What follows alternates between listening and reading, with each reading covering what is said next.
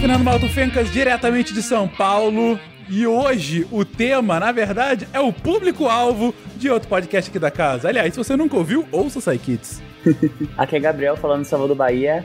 E ó, fique quietinho, senão o tio ali vai te dar injeção, viu? Hum. isso, isso, isso é foda, hein?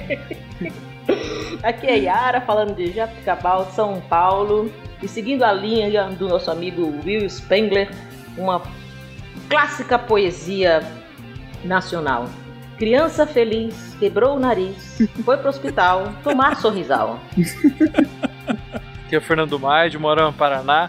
E a melhor maneira de tornar as crianças boas é torná-las felizes. Oh. oh. Bonito, cara. Gente, alguém sério.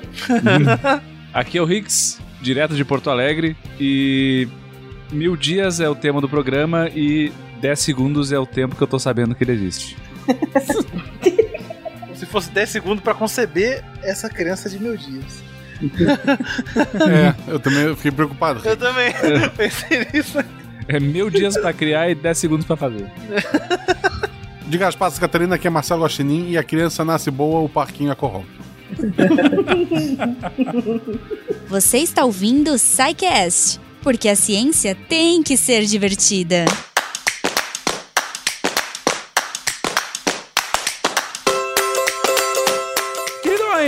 Voltamos à série que a gente tanto gosta, a série de desenvolvimento humano. A gente já fez trocentos episódios da nossa série. A gente começou falando sobre o amor. A partir do amor, falamos sobre o sexo, do sexo e da reprodução, falamos sobre a gravidez. Daí fizemos dois episódios falando dos primeiros mil dias e agora finalmente chegamos à infância. A infância, nossa, a infância dos seres vivos. E esse é o tema aqui de hoje. Falaremos sobre esse desenvolvimento é, da criança como um ser agora não mais um bebê, mas sim um mini adulto, o que, que acontece no nosso corpo, tanto do ponto de vista mais biológico quanto psicológico, e vamos entender como que a gente faz essa transição do bebê para chegar de fato à fase mais hormonal e aí a adolescência e a vida adulta. Vamos falar então dessa que muitos consideram como a melhor etapa da vida,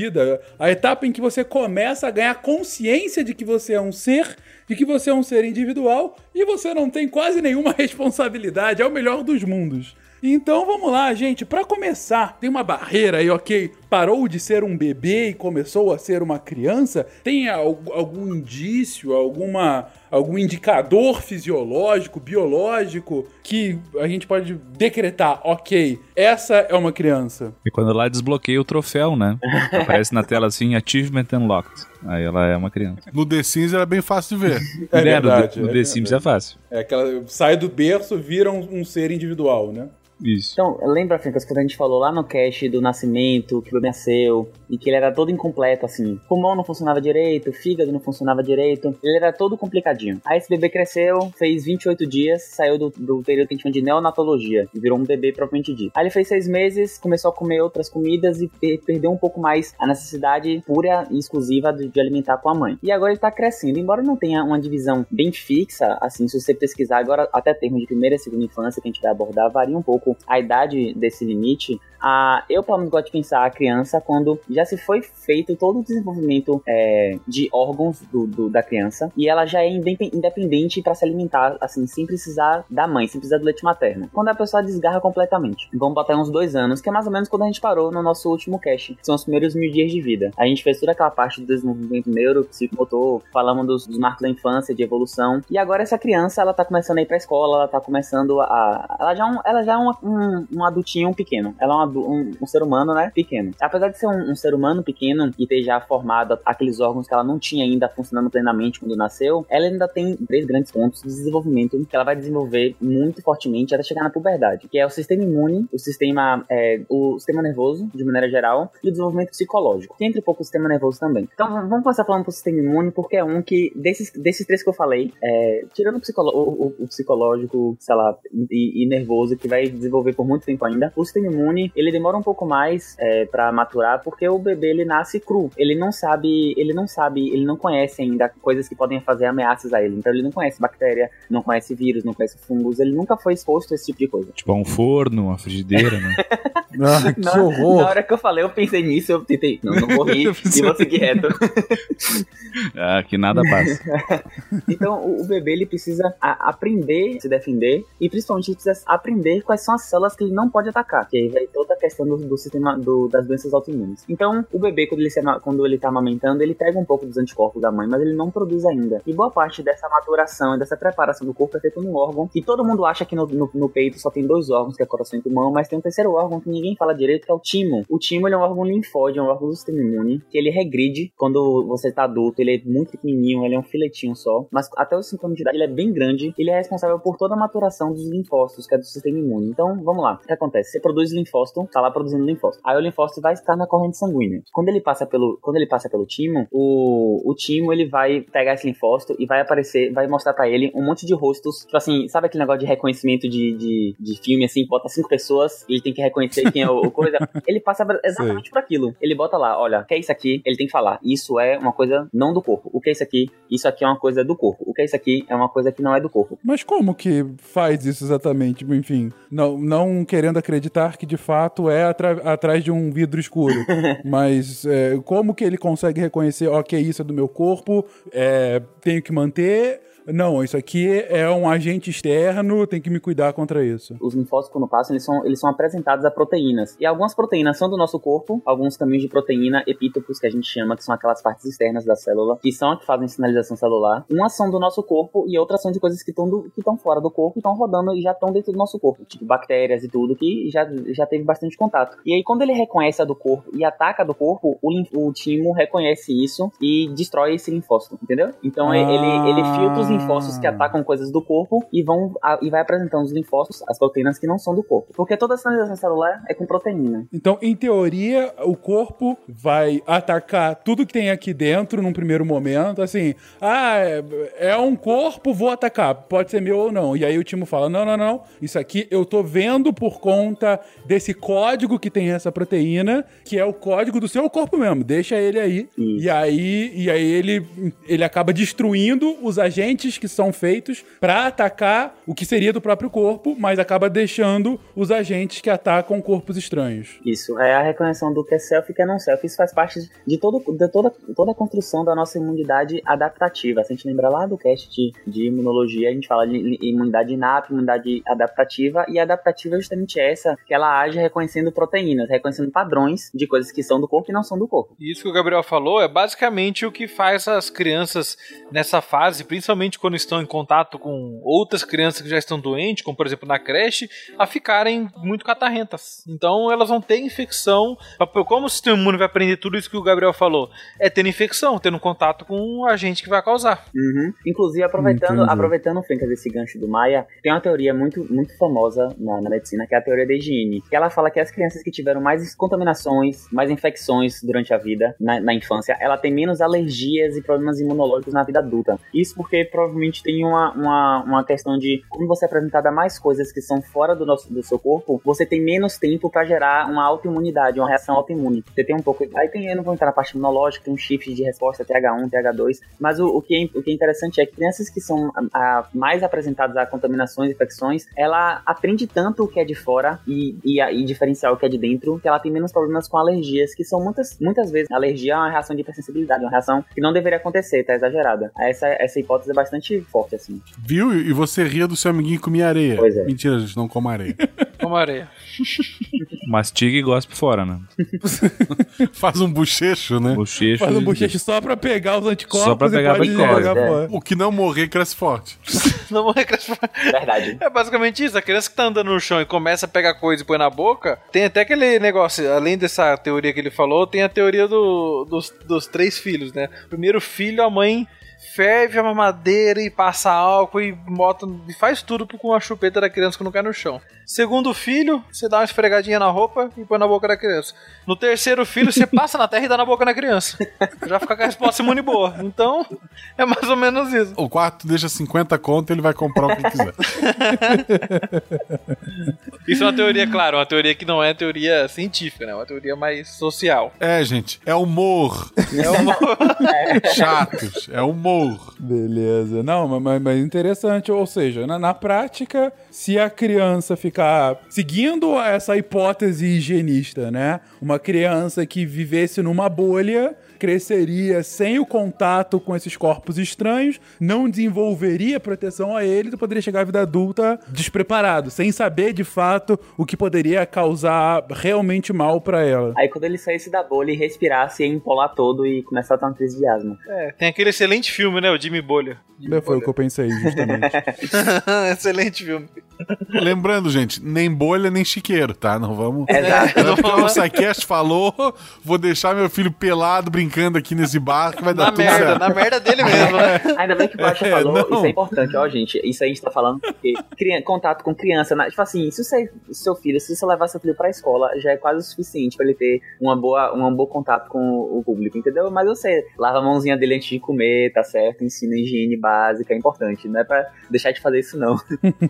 Beleza. Bom, mas você comentou que então o primeiro é, sistema, um dos primeiros indicadores que é, é, colocariam que a- um bebê não é mais bebê, é criança, então é essa estabilização, esse desenvolvimento pleno do sistema imunológico. Você comentou também do sistema nervoso. O que, que tem o sistema nervoso de, de grande diferencial? É quando a criança começa a ficar braba, né? O sistema nervoso.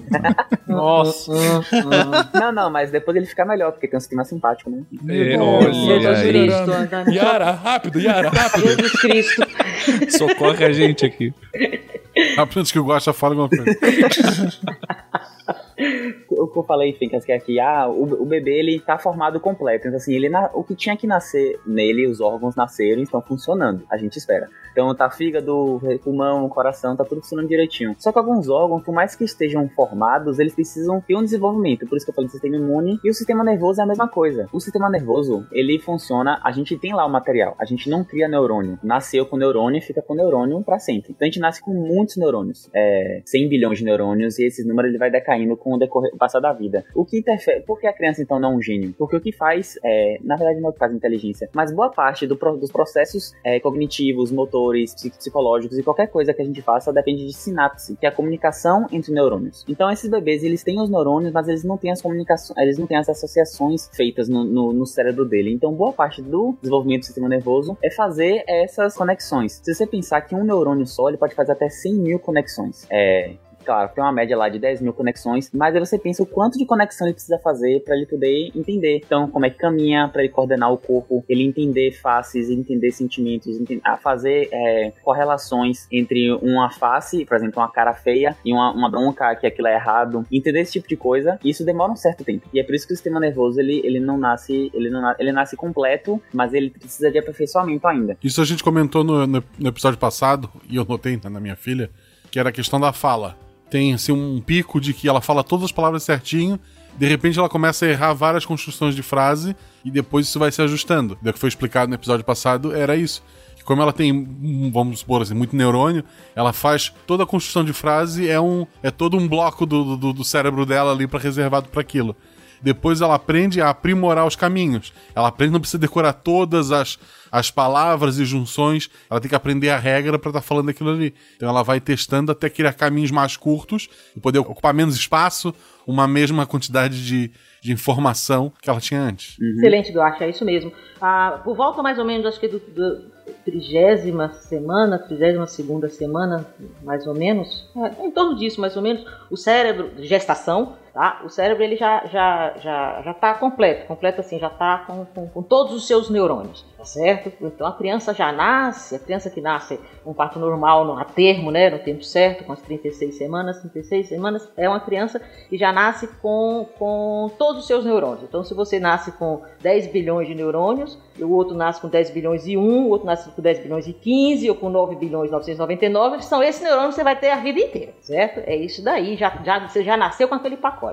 O que acontece ao longo da infância é que as sinapses, ou seja, as comunica a comunicação entre esses neurônios, as vias, não é nem a sinapse, a sinapse é uma ligação direta entre o neurônio e as fibras, né, e a fibra nervosa. A- a- as vias sinápticas, as vias de ligação né, que ocorrem, né, existem feixes que fazem essas ligações, né, elas vão se desenvolvendo ao longo da infância. Se lembra como nós falamos nos episódios passados sobre a mielinização?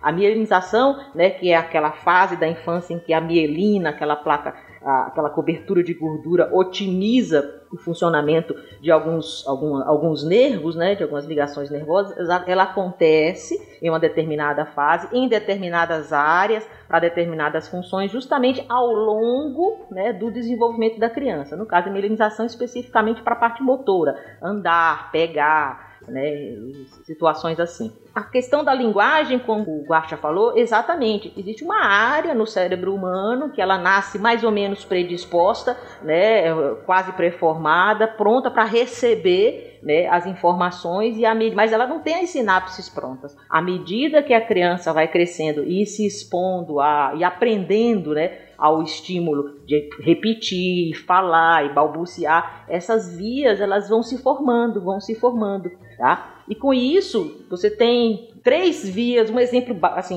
um exemplo bem, bem, bem grosseiro assim, isso que o Guaxa falou. Você para formar uma palavra, por exemplo, para formar uma, uma, frase completa. Ela primeira, a primeira ela usou uma via, ela saiu uma frase mais ou menos. Aí você não estimula tanto. Aí a terceira via saiu uma frase um pouquinho melhor, mais mais ou menos. Na terceira via que ela usou, a frase saiu perfeita. Se você começa a estimular, ela vai começar a usar mais essa terceira via. Então é essa terceira via que vai certo? se perpetuar Tá? As outras vias se desfazem, são reaproveitadas, enfim, de outras formas, mas é essa terceira via que vai se perpetuar e com isso a criança vai aprendendo a linguagem. E isso vale para todas as outras funções. Mas, Yara, especificamente para a linguagem, gostei de, desse exemplo que foi inclusive que o Guaxa deu. Isso. É, então vamos lá, o Guaxa comentou, ah não, a Malu no início aprendia exatamente como se falava aquela frase, é como se fosse um bloquinho. E ela repetia exatamente assim.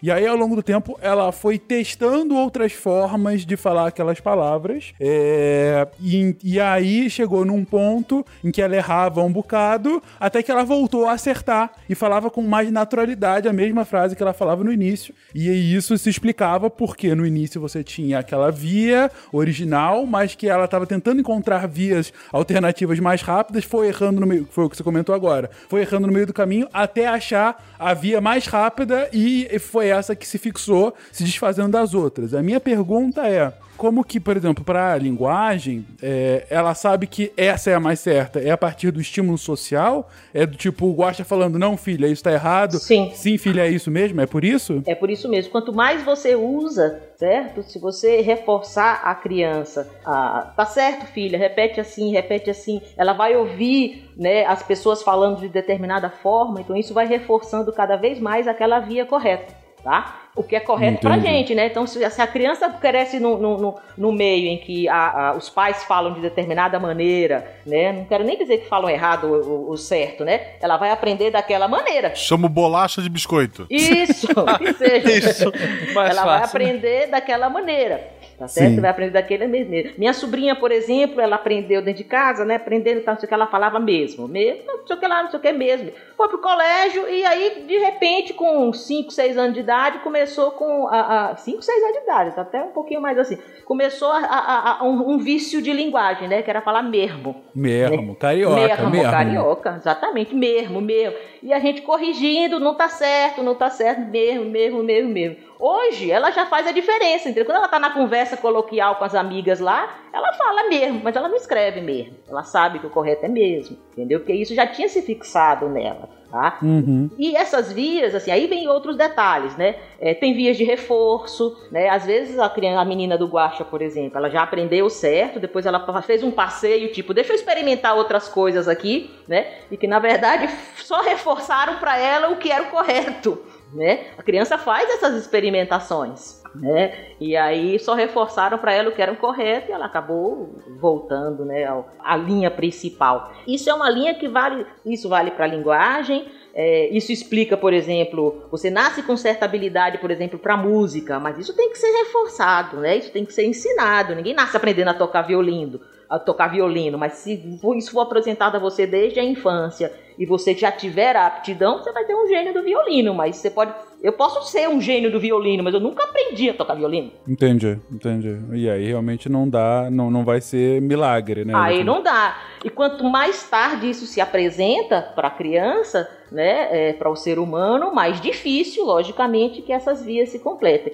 Isso acontece na infância de uma forma assim absurda. Criança, eu digo que criança é uma esponja. criança aprende. O que quer que mostrar para ela, ela vai aprender. Certo, errado, não interessa. Criança é uma esponja. O cérebro da criança aprende qualquer coisa que aparecer na frente dela. À medida que a gente vai crescendo, adolescente, adultos, não que isso não se desfaça, isso não exista mais. Acontece também, só que em muito menor intensidade. Então o adulto aprende, o idoso aprende, né? Então parece até que a gente não aprende mais. Não, essas vias vão se refazendo ao longo do, do, do, do, da vida, só que com menos flexibilidade, vamos dizer assim. Né? Ser criança faz bem,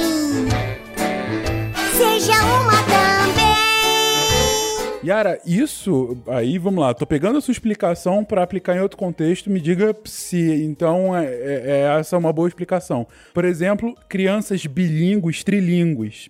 É, volta e meia a gente ouve uh, de pais que têm crianças, sei lá, pais brasileiros que estão morando fora, ou crianças que começam a ter alguma. tem uma escola bilíngue, ou até trilíngue e tal. E aí esses pais falam que no início eles têm uma grande dificuldade de crianças que estão é, trocando as palavras, que começam a falar em uma língua depois vai para outra, é, gagueja às vezes, coisa do gênero. E aí chega num determinado momento que começa a estabilizar e aí já tem uma fixação muito boa das duas, três línguas que fala. A explicação seria mais ou menos essa também? São crianças que estão desenvolvendo os, os caminhos neurais? Exatamente, é exatamente isso. O exemplo clássico é justamente isso. São crianças que bilíngues, né? São crianças que uhum. aprendem, que são expostas a duas línguas diferentes é, desde a tenra idade. Né? No início elas trocam, no meio da frase elas misturam né, uma palavra de uma língua com outra. À medida que isso vai se aprofundando, né, aí tem uma questão de aprender a semântica, tem toda a questão de linguagem.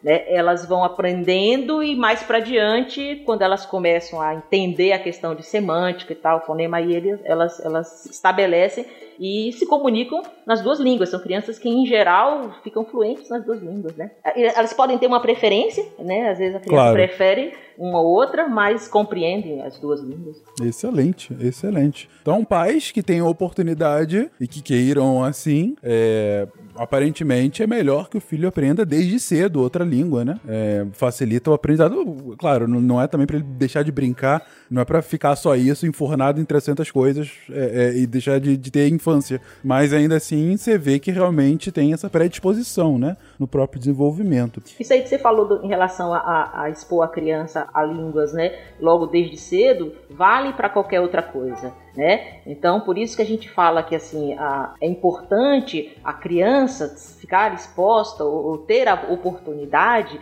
de experimentar diversos tipos de atividade para que as suas habilidades é, inatas né, venham à tona. É aquela coisa do violino que eu falei. Então a criança tem que ser exposta à música, a línguas, a esporte. É, isso que eu falei em relação a essas vias também se fortalece em relação a, a atividade motora, as habilidades motoras do esporte, tá certo? Quanto mais a criança pratica, mais ela vai ficar hábil naquela determinada, naquela determinada atividade, porque essas vias vão se fortalecendo, né? É todo um aprendizado que é feito. Então, a criança tem que ser exposta a várias coisas, né? e ela vai aprender tudo aquilo. Depois vai haver uma preferência individual de cada uma, né? E aí ela depois vai naturalmente né, é, é, é, preferir uma ou outra ou aquela outra, dependendo da sua habilidade inata. É, eu acho uma coisa também importante falar para finalizar aqui, Malta, parte do nervoso central.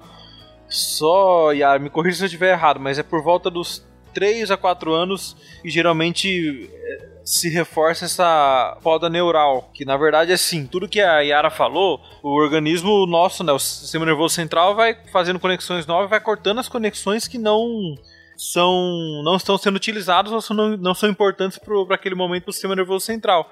E é por isso que a gente não lembra da nossa infância desde o começo, por esse fenômeno de poda neural. Sim, sim, verdade. É verdade. É por volta dessa é, idade, né? 3 ou 4 anos, né? Mais ou menos isso, justamente. A partir dessa idade começa a haver uma regressão das, dessas vias mais, mais. E é legal é que assim, em relação à parte, puxando mais pra parte também até psicossocial, quando você começa a criar vínculo com a criança nesse momento e existe a poda neural, o vínculo não é cortado. Então nós temos que criar vínculo, tem que ter a criação é, com mais afeto possível para poder, na hora que existe a poda neural, é mais ou menos o seguinte: por exemplo, é, você tem um sobrinho que você se dá muito bem com ele, desde pequeno você tem contato com ele. Quando chega no momento da poda neural, ele pode talvez não lembrar o que aconteceu anteriormente, mas ele vai olhar pra você e vai falar: olha, aquela pessoa é legal por algum motivo. Eu vou continuar me relacionando e fortalecendo o vínculo com ela. Então o vínculo não some com a poda neural. Não, porque são, são sistemas de memória diferentes, né? Quando a gente fala dessa questão do, do vínculo ou até da aprendizagem motora, por exemplo, a gente está falando de uma memória, aprendizagem mais procedural.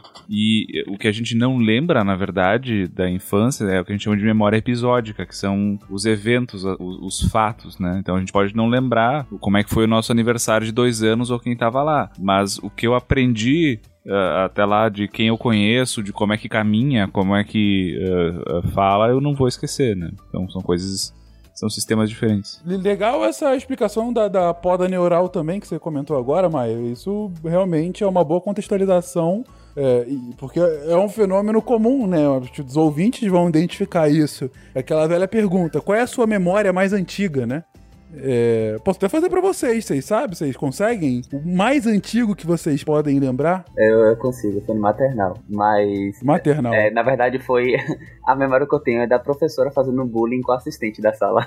É a memória que eu tenho. Nossa. Zoando, se eu, se eu não me engano, porque ela era muito alta, eu não lembro detalhes, mas ela tava zoando, tipo assim, tipo, hahaha, e trobo, todos, todas as crianças faziam hahaha, davam risadas também. É a memória que eu, Nossa. que eu tenho mais antiga. Que ótimo. A primeira memória da vida é o bullying alheio. Muito bom, Gabriel. Mas alguém lembra também bullying ou alguma coisa um pouco mais feliz? Eu, eu lembro, assim, não foi nada feliz. É, minha primeira memória foi eu sentindo muita dor, porque com 3 anos e meio eu fui atropelado. Meu Deus. Tive um atropelamento e eu quebrei o fêmur. E assim, é meio que é muito bizarro, porque é uma memória que eu tenho muito. Quando eu quebrei o fêmur, fui atropelado, eu desmaiei, né? Tive um TCE, desmaiei. Quando eu quebrei o fêmur, quando eu acordei com muita dor no hospital, eu lembro até hoje da dor e eles me colocando na época é, anestésico inalatório pra poder me engessar. E três- com 3 anos e meio de idade, eu lembro disso até hoje. Mas depois daquilo eu não lembro mais nada. Interessante. É, eu me lembro de, de, de- Aí eu não sei qual foi, tem duas memórias que eu me lembro bem, que uma vez uma, eu lembro que papai e mamãe chegaram em casa com. Sabe essas feiras de animais e no final davam um pintinho de presente? Uhum. Não sei se vocês já ganharam isso, se tinha aqui. Sim, sim. Já tentaram dar pra Malu e eu não aceitei. Eu fiz ainda bem. Fez bem. Eu lembro que eu, eu, eu- era um, um saquinho de, tipo desse de padaria, assim, de papel, com um furinho e dentro tinha um pintinho. É, e eu matei o pintinho. Meu Deus. A, a minha esposa também, ela lavou ele. Foi, é, mas é, por isso que eu lembro do pintinho. Morreu, morreu, meu papai morreu. Morreu. E uma outra que eu lembro bem, essa, como o, Maia falou, de, de- de- desse- dessa, dessa memória que é mais emotiva, assim, foi na escola. Eu também machuquei, assim, nesses parquinhos de escola e tudo. E eu me lembro muito bem, deu naqueles negocinho de rodar que tinha, né? Eu torci meu pé, né? De ficar com o pé engessado. Era uma dor absurda. Doía, doía. Eu lembro que eu só gritava e chorava. Lembro de chegar até o hospital e tiveram que engessar meu pé, né? E eu dei um escândalo, inclusive. né, Foi, chutei o médico, foi um horror. Eu sei que porque doía muito. Essa é uma memória que, que eu lembro bem. E Eu tinha o quê? Três anos? Ai, por aí. Uhum. Mas alguém quer compartilhar? Eu lembro de eu assistindo o Jaspion, é só isso. Eu também vi a Jaspion, Jaspion e Jiraiya. É porque, assim, eu, quando eu nasci, eu, eu morei em duas casas a minha vida toda. Uma foi até acho que seis anos, e daí a outra a vida toda, daí agora eu tenho a minha própria casa, né? Mas, tipo, essa casa que eu passei até os seis anos, eu tenho muitas memórias dela, assim, cenas picadas, sabe? Tipo, eu deitado no chão com meu pai vendo televisão. Tipo, a gente botava colchão no chão e ficava ali. Mas são, sabe, cenas curtas. Uhum. E daí eu lembro, uma- uma- acho que a maior cena era a minha prima, que era minha vizinha, vindo pra minha casa e a gente vendo Jasper junto, tipo, pequeno. Muito bom. Minha primeira memória, eu acho que a mais antiga que eu tenho, era eu sendo nerd. A professora perguntava pra gente, sei lá, com três anos, qual era o dia da semana, e aí quem respondia certo, ela dava um parabéns e fazia uma festinha, sabe? "Ê, parabéns, coisa assim. E aí a minha memória, eu lembro, lembro disso de forma genérica, e a minha memória é indo de mão dada com a moça que trabalhava lá em casa, e aí eu perguntei, qual é o dia da semana hoje? Ah, é tal dia. E aí quando chegou a hora eu soube responder e ganhei uma festinha. Você vê que essa é a minha primeira memória de infância. Mas enfim, passando pra frente, comentamos aqui então que a infância ela começa a se estabilizar, assim como essa etapa da vida, com é, o, o sistema imunológico já mais desenvolvido, com uma, um sistema nervoso central e esses caminhos neurais é, mais consolidados, ah, com é, os sistemas de desenvolvimento de linguagem, a gente até comentou aqui também, mais sofisticados e cada vez ah, bom, mais inteligíveis, né? E também esse desenvolvimento psicossocial, que também está relacionado ao desenvolvimento do sistema nervoso e do, do próprio sistema neurais, do- dos caminhos neurais. Ah, mas é, é um bom ponto, gente. Isso aqui a gente não comentou tanto. Ah, o desenvolvimento psicossocial, o que, que é isso? É, é a criança se reconhecer como indivíduo já? Ou pelo menos é, reconhecer que está em sociedade? O que, que exatamente seria isso? Essa parte aqui eu acho que ela é bem bacana porque acho que ela, ela deriva um pouco das, das outras, assim, que é ah, o, cérebro da gente, além dele estar assim, estruturalmente se desenvolvendo, ele precisa estar constantemente se calibrando frente ao ambiente. Então, quando a gente falou de linguagem antes, uma função muito importante da- dessa fase da aprendizagem da linguagem, especialmente se a gente for seguir a teoria lá do, do inatismo linguístico, né? A gente nasce com o potencial para falar todos os fonemas, mas dependendo da língua que, que a, a cultura que a gente está inserido uh, usa, a gente esquece, entre aspas, vamos dizer, aqueles que a gente não usa e os outros a gente mantém usando. O mesmo serve para o desenvolvimento psicossocial. A gente nasce com, ok, com algumas predisposições para algumas coisas ou outras, né? a gente não é uma tábula rasa. Porém, por exemplo, a, a maneira como eu vou me relacionar com os outros, como eu vou relacionar comigo mesmo e com as minhas emoções, vai ser bem diferente se eu, por exemplo, nascer num ambiente de privação, ah, tanto afetiva quanto de estrutura, ou um ambiente hostil, versus uma situação de, de fartura de recursos ou de um ambiente mais seguro. Né? Então, por quê? Porque a gente precisa modular a nossa estratégia de sobrevivência frente ao ambiente. E a, a maneira como a gente se relaciona faz muito parte disso, né? Então, então, pelo que eu entendi, é, é um momento em que você está começando de fato a, a- a se posicionar na sociedade e a ver que você tem que se relacionar com os outros e, e o seu corpo, é, com o desenvolvimento é, neural, e, enfim, e com essa necessidade de, de, de convívio social, você começa a desenvolver características que te permitam eh, fazer desse convívio algo possível, né? E aí eu poder, a gente poderia citar questões relacionadas ao quê? A, a demonstrar emoções, por exemplo? Por exemplo, é é uma boa, é um bom exemplo. Ah, a gente tem uma colega aqui na PUC que fez um, um estudo ah, do quanto ah, mães conseguiam identificar a expressão em bebês, comparando ah, mães que estavam então aprisionadas aqui no, no não no instituto de pesquisa, né, no presídio. Elas eram elas eram detentas, né? Então tinham cometido crimes e tudo mais, versus mães que nunca a princípio tinham cometido nada.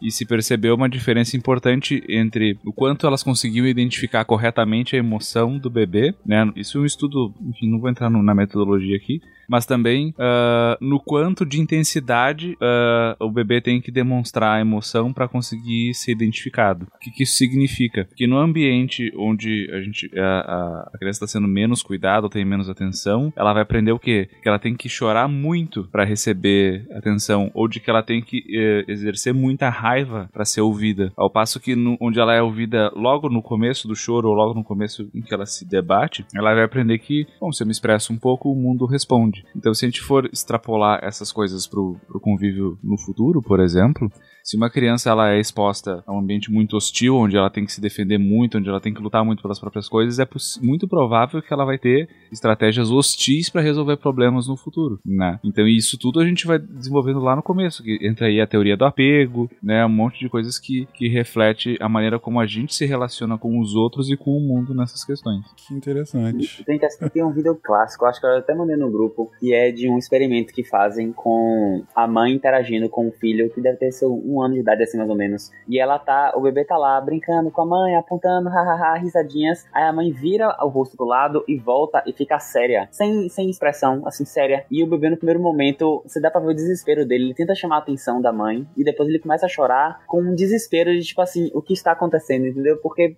a parte da- do afeto ali tá sendo inter- tá, tá- uma interferência grande. E aí é um experimento que mostra como a gente se relaciona, e às vezes a gente até acha que não, mas como um bebê ou como uma criança, ela tem esse. Ela, ele cria esse vínculo e esse vínculo é importante pra ela. É Still Face Experiment. Esse Isso, vídeo é muito aí legal. É. Muito bacana. O sonho não acabou. Bastoiano vai ver Que a vida recomeçou.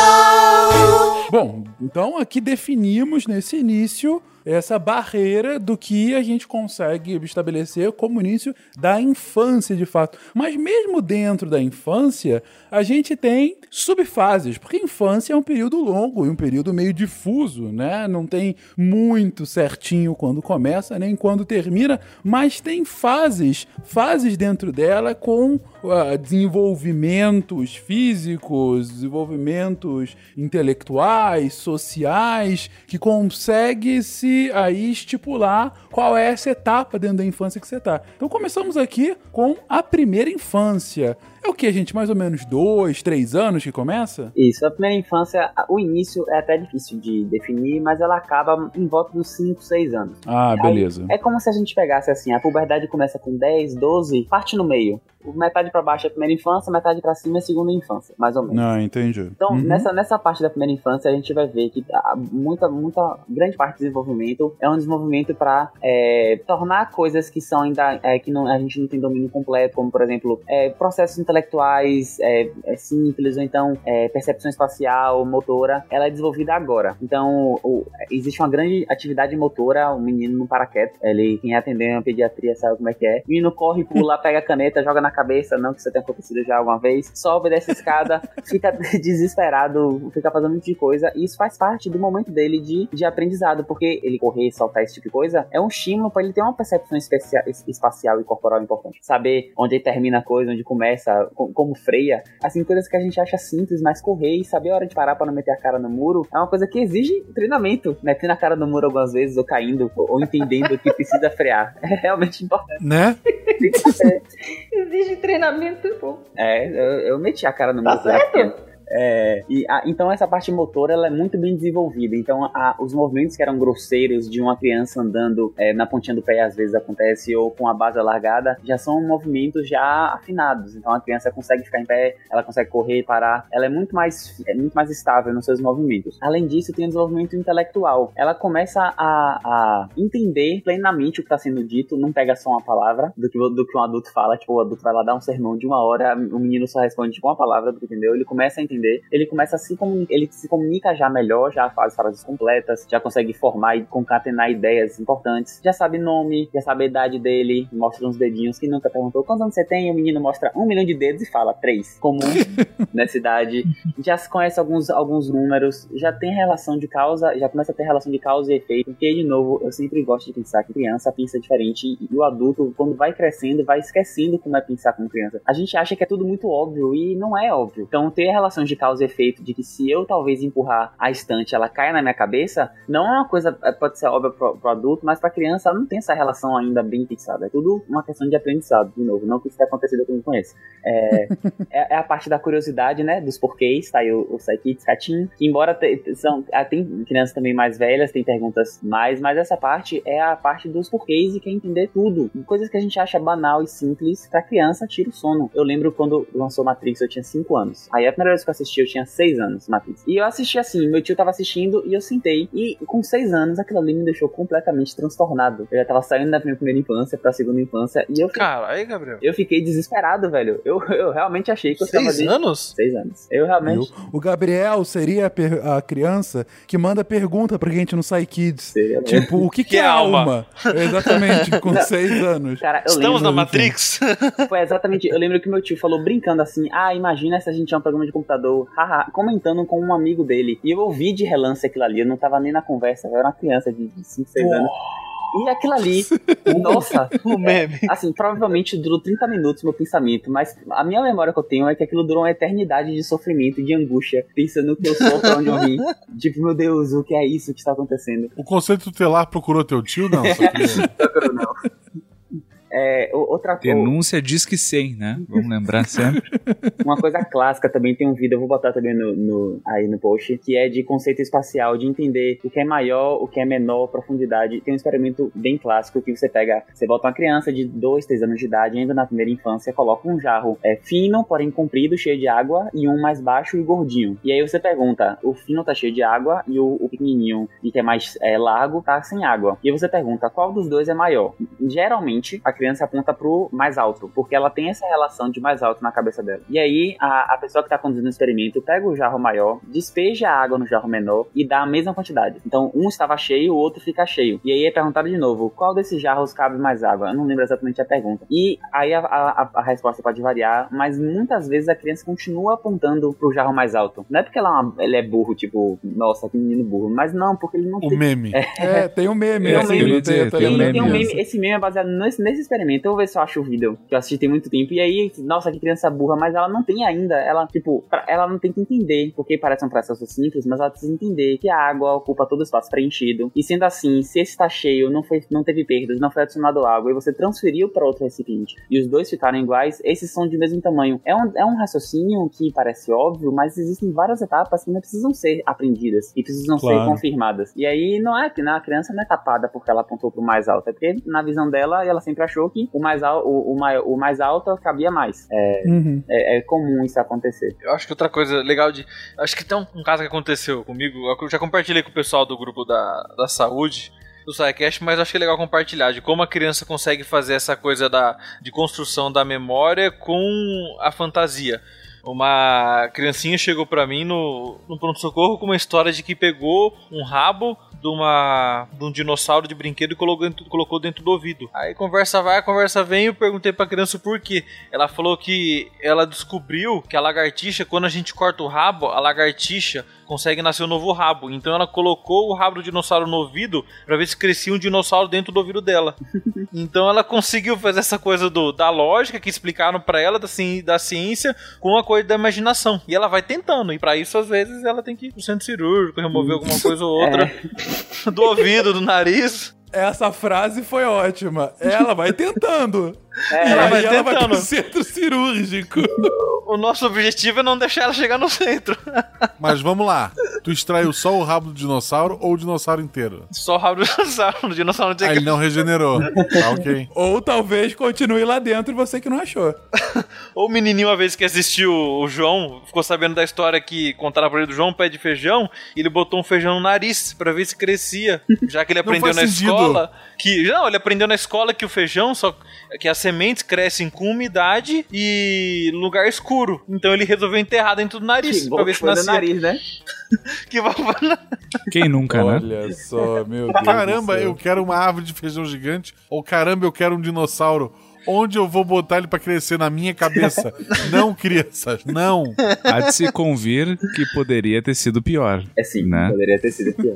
né? Poderia. Gente, aconteceu com minha prima. Minha prima tinha 4 anos na época. E aí ela foi bulindo com água no banheiro, abriu a torneira, só que era muito alto, ela abriu e não conseguiu fechar. E aí começou a alagar o, a- o, o- banheiro. Ela pensou, nossa, eu preciso secar o banheiro. O que, é que eu faço? Retiro o meu vestido, ninguém vai perceber. E seco o banheiro, que continua com a água caindo o tempo todo. Resultado, o, o vestido encharcou e a água continuou caindo. Aí ela raciocinou, minha mãe não pode saber o que ela fez, pegou o vestido e jogou pela janela do segundo. Tá resolvido. Tá resolvido. E aí, minha, Tá resolvido. Minha- É mais ou menos minha isso. tia encontra a minha prima sentada, tipo, na cama dela, fingindo que tava lendo um livro, tipo, gigantesco, que ela não sabia nem ler direito. E tipo, o que aconteceu? não, nada não, não aconteceu nada não, porque pra ela, ela resolveu.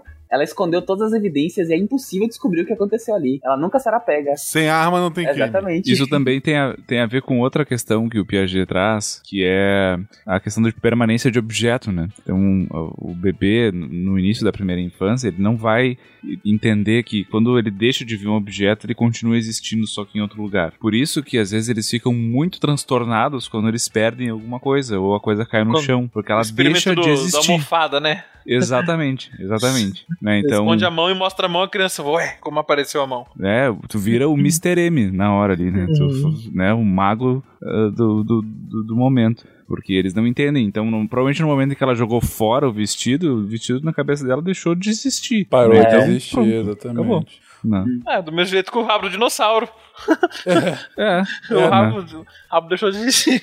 É análogo àquela, àquela lógica de é, da- daquela, da brincadeira do, do achei, ou picabu, né? Sim, no- lá isso. nos Estados Unidos. Que Isso se, a- se eu não consigo te ver, logo você também não consegue me ver, então ninguém existe, eu tô escondido. Isso mesmo. Então a criança que vai se esconder, aí só, tipo, joga uma fara na cara. E aí estou escondido. Sim, sim. Isso, se técnica da é, avestruz, coisa né? É, exatamente. Técnica da avestruz. Exatamente. Exatamente.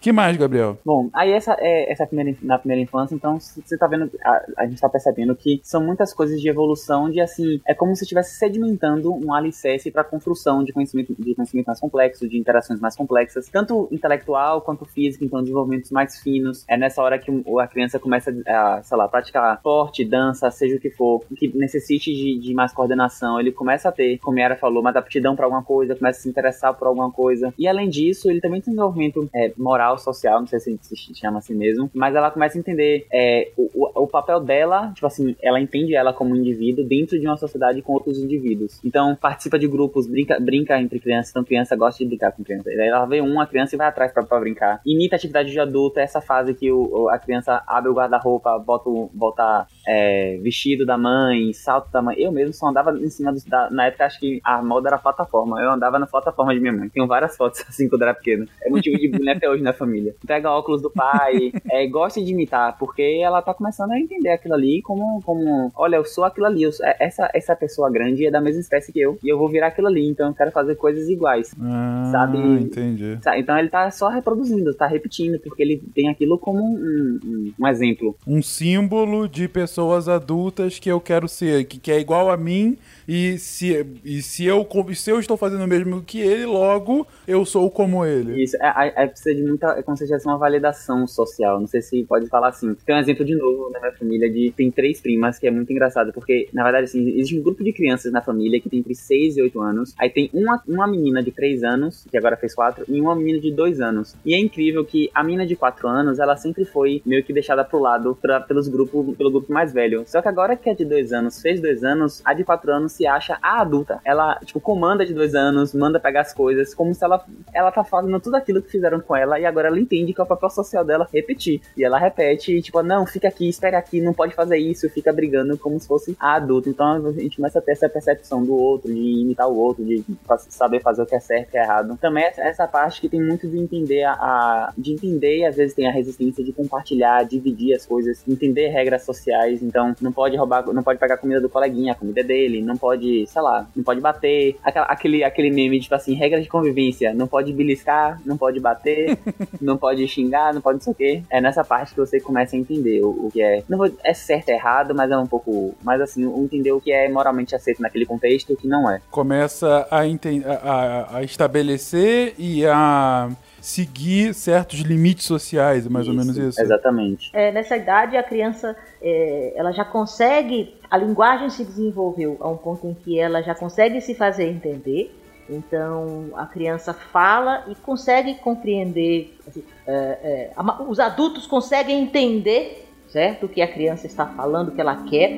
Com isso, ela já também tem a capacidade de dizer o que ela quer. Né? Não precisa chorar, se espernear para querer uma determinada coisa e o adulto ficar adivinhando o que ela quer. Não, ela já consegue dizer, ela já consegue se expressar, então a linguagem já evoluiu para esse ponto. Né? Então, com isso, abre-se um caminho que a criança ela já começa a se ver, e aí entra a ideia, a, a questão de nós seres humanos como seres muito sociáveis, né? sociais. A criança começa a se ver como parte daquele todo. Né? A criança já começa a se ver, nossa, eu sou um deles. Né? E como sendo né, igual aos demais membros, qual é o meu lugar né? nesse grupo? né, aqui, né, nesta família, enfim, nesse grupo aqui. E, e então ela já ela aprende o próprio nome. É uma criança que quando perguntada ela diz a idade, né? É uma criança que, é, é, como o, o, Gabriel falou, ela é muito curiosa, ela quer aprender, entendeu? Ela já conhece, começa a compreender os objetos mais, mais, mais, mais comuns, a, a questão do que é noção de, de, de, de, de tamanho, começa a querer aprender alguma coisa. né? Ainda não é perfeito, mas enfim, já começa a aprender alguma coisa do que é grande, do que é pequeno, do que é estar dentro, do que está fora, né? Tá em cima, do que está embaixo. A gente não deve lembrar disso, mas quem tem filho sabe que se aprende, né? Se reforça muito isso na escola, nessas idade, nessa idade, né?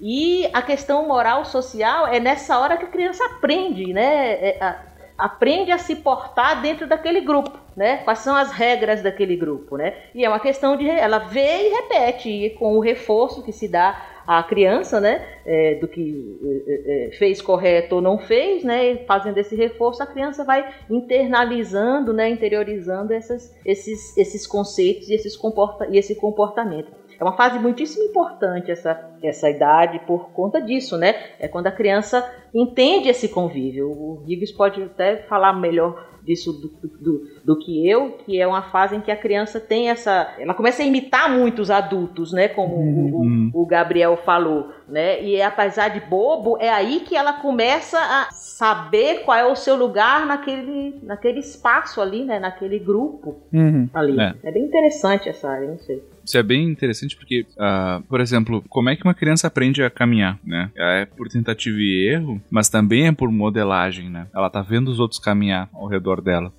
Uh, a, a, linguagem é a mesma coisa, a maneira de se relacionar, né? Então, uh, uh, quem nunca viu uma criança fazer coisas assim que parecem de adulto, assim, que alguém fala uma coisa dela, a criança olha de um jeito e põe a mão na cintura e diz, ah, isso não é certo. Só que ela nem sabe direito o que ela tá falando. Mas provavelmente ela viu alguém falar isso, né? Viu alguém fazer. Quem, hum. sem querer, falou um palavrão perto de uma criança sabe que isso acontece, né? Ela aprende e fica reproduzindo, às vezes mesmo, sem saber o que, que é. Tony Stark que eu diga. Exato, né?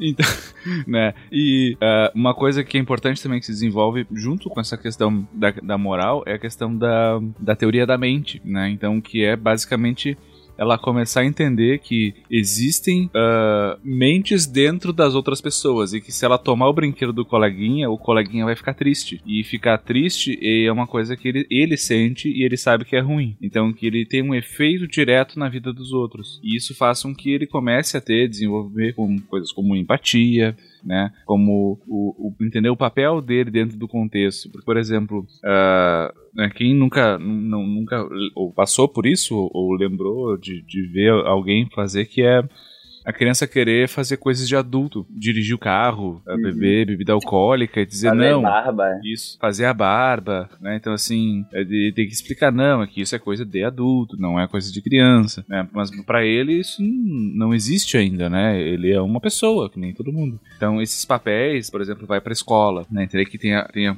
professora, a professora e tem os alunos, são papéis diferentes, né? A professora ela pode sair e voltar quando ela quer, né? O, a, os alunos não, quer dizer, menos o trabalho trabalho agora porque a previdência vai ser infinita, né?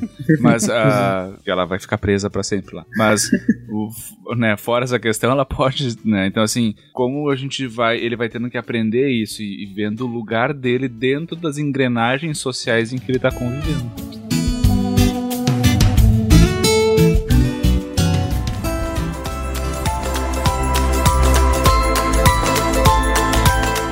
Bacana, bacana que vocês estão é, construindo essa primeira infância realmente, tanto de um ponto de vista de construção biológica, né? De, de você conseguir fazer, da criança já ter a capacidade de motora mais bem uh, refinada, uma sintonia fina dos movimentos uh, e, e, das atividades que ela pode fazer, inclusive de correr, por exemplo, que é um negócio bem excepcional se você parar para pensar. Uma criança que mal sabia andar, de repente tá correndo para lá e para cá e puxando coisas para cima dela, né? E saltando e, e rolando e coisas do gênero.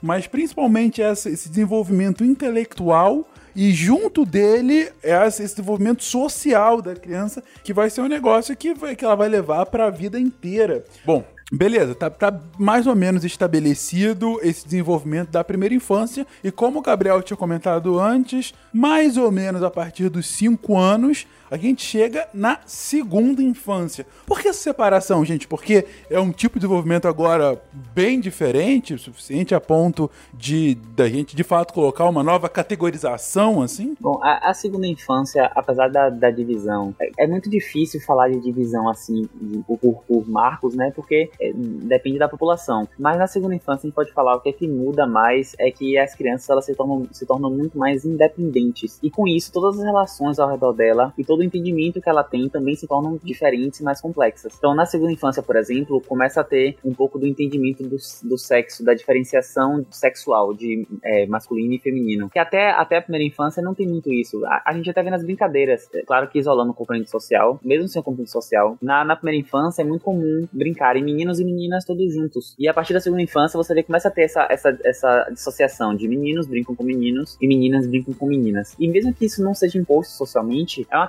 característica que acaba acontecendo por diferenciação mesmo do jeito de pensar, no estilo de pensar. De maneira geral, de a, a grosso modo, existe uma diferença, eles acabam se separando, é, se separando na, na, nas brincadeiras de maneira geral. É, outra coisa que acontece na, na segunda infância é que o, a criança ela começa a se achar, se ela tentava ser adulta na primeira infância, na segunda infância ela começa a se achar adulta. Então, como ela já é mais independente, já toma banho sozinho, é, fica na escola longos períodos sem, sem ninguém, tem dever de casa para fazer, tem responsabilidades, ela tem um pouco mais de, de individualidade, de olha, eu sou um adulto. Então, na parte da infância que começa, os, as crianças começam a ficar muito questionadoras sobre regras e ordens. Primeiro, ela tinha dificuldade em entender a existência da regra. Agora, ela sabe a existência da regra, mas ela precisa entender o motivo da regra para poder obedecer. É, é, são, são, são, são, meio que, são meio que desobediências, entre aspas, diferentes. Primeiro, ele só não entendia, agora ele entende e ele quer saber o porquê. Mas por quê? Por que eu não posso sair da sala se a professora pode? É, por que eu não posso fazer isso se vocês podem? Tipo, é, ou então por que eu vou, meu irmão não vai, ou vice-versa. E é nesse momento que eles começam a questionar, porque eles entendem o desenvolvimento intelectual dele já é complexo o suficiente para acompanhar o desenvolvimento psicossocial. Na verdade, vice-versa, né? O psicossocial acompanhar o desenvolvimento é, do sistema nervoso. Então ele começa a, a pegar tudo aquilo que ele já aprendeu e começa a questionar e começa a tornar mais complexo, entender as nuances é, das coisas. É quando ele se dá conta que a educação que ele recebe não é uma democracia, né? Uhum.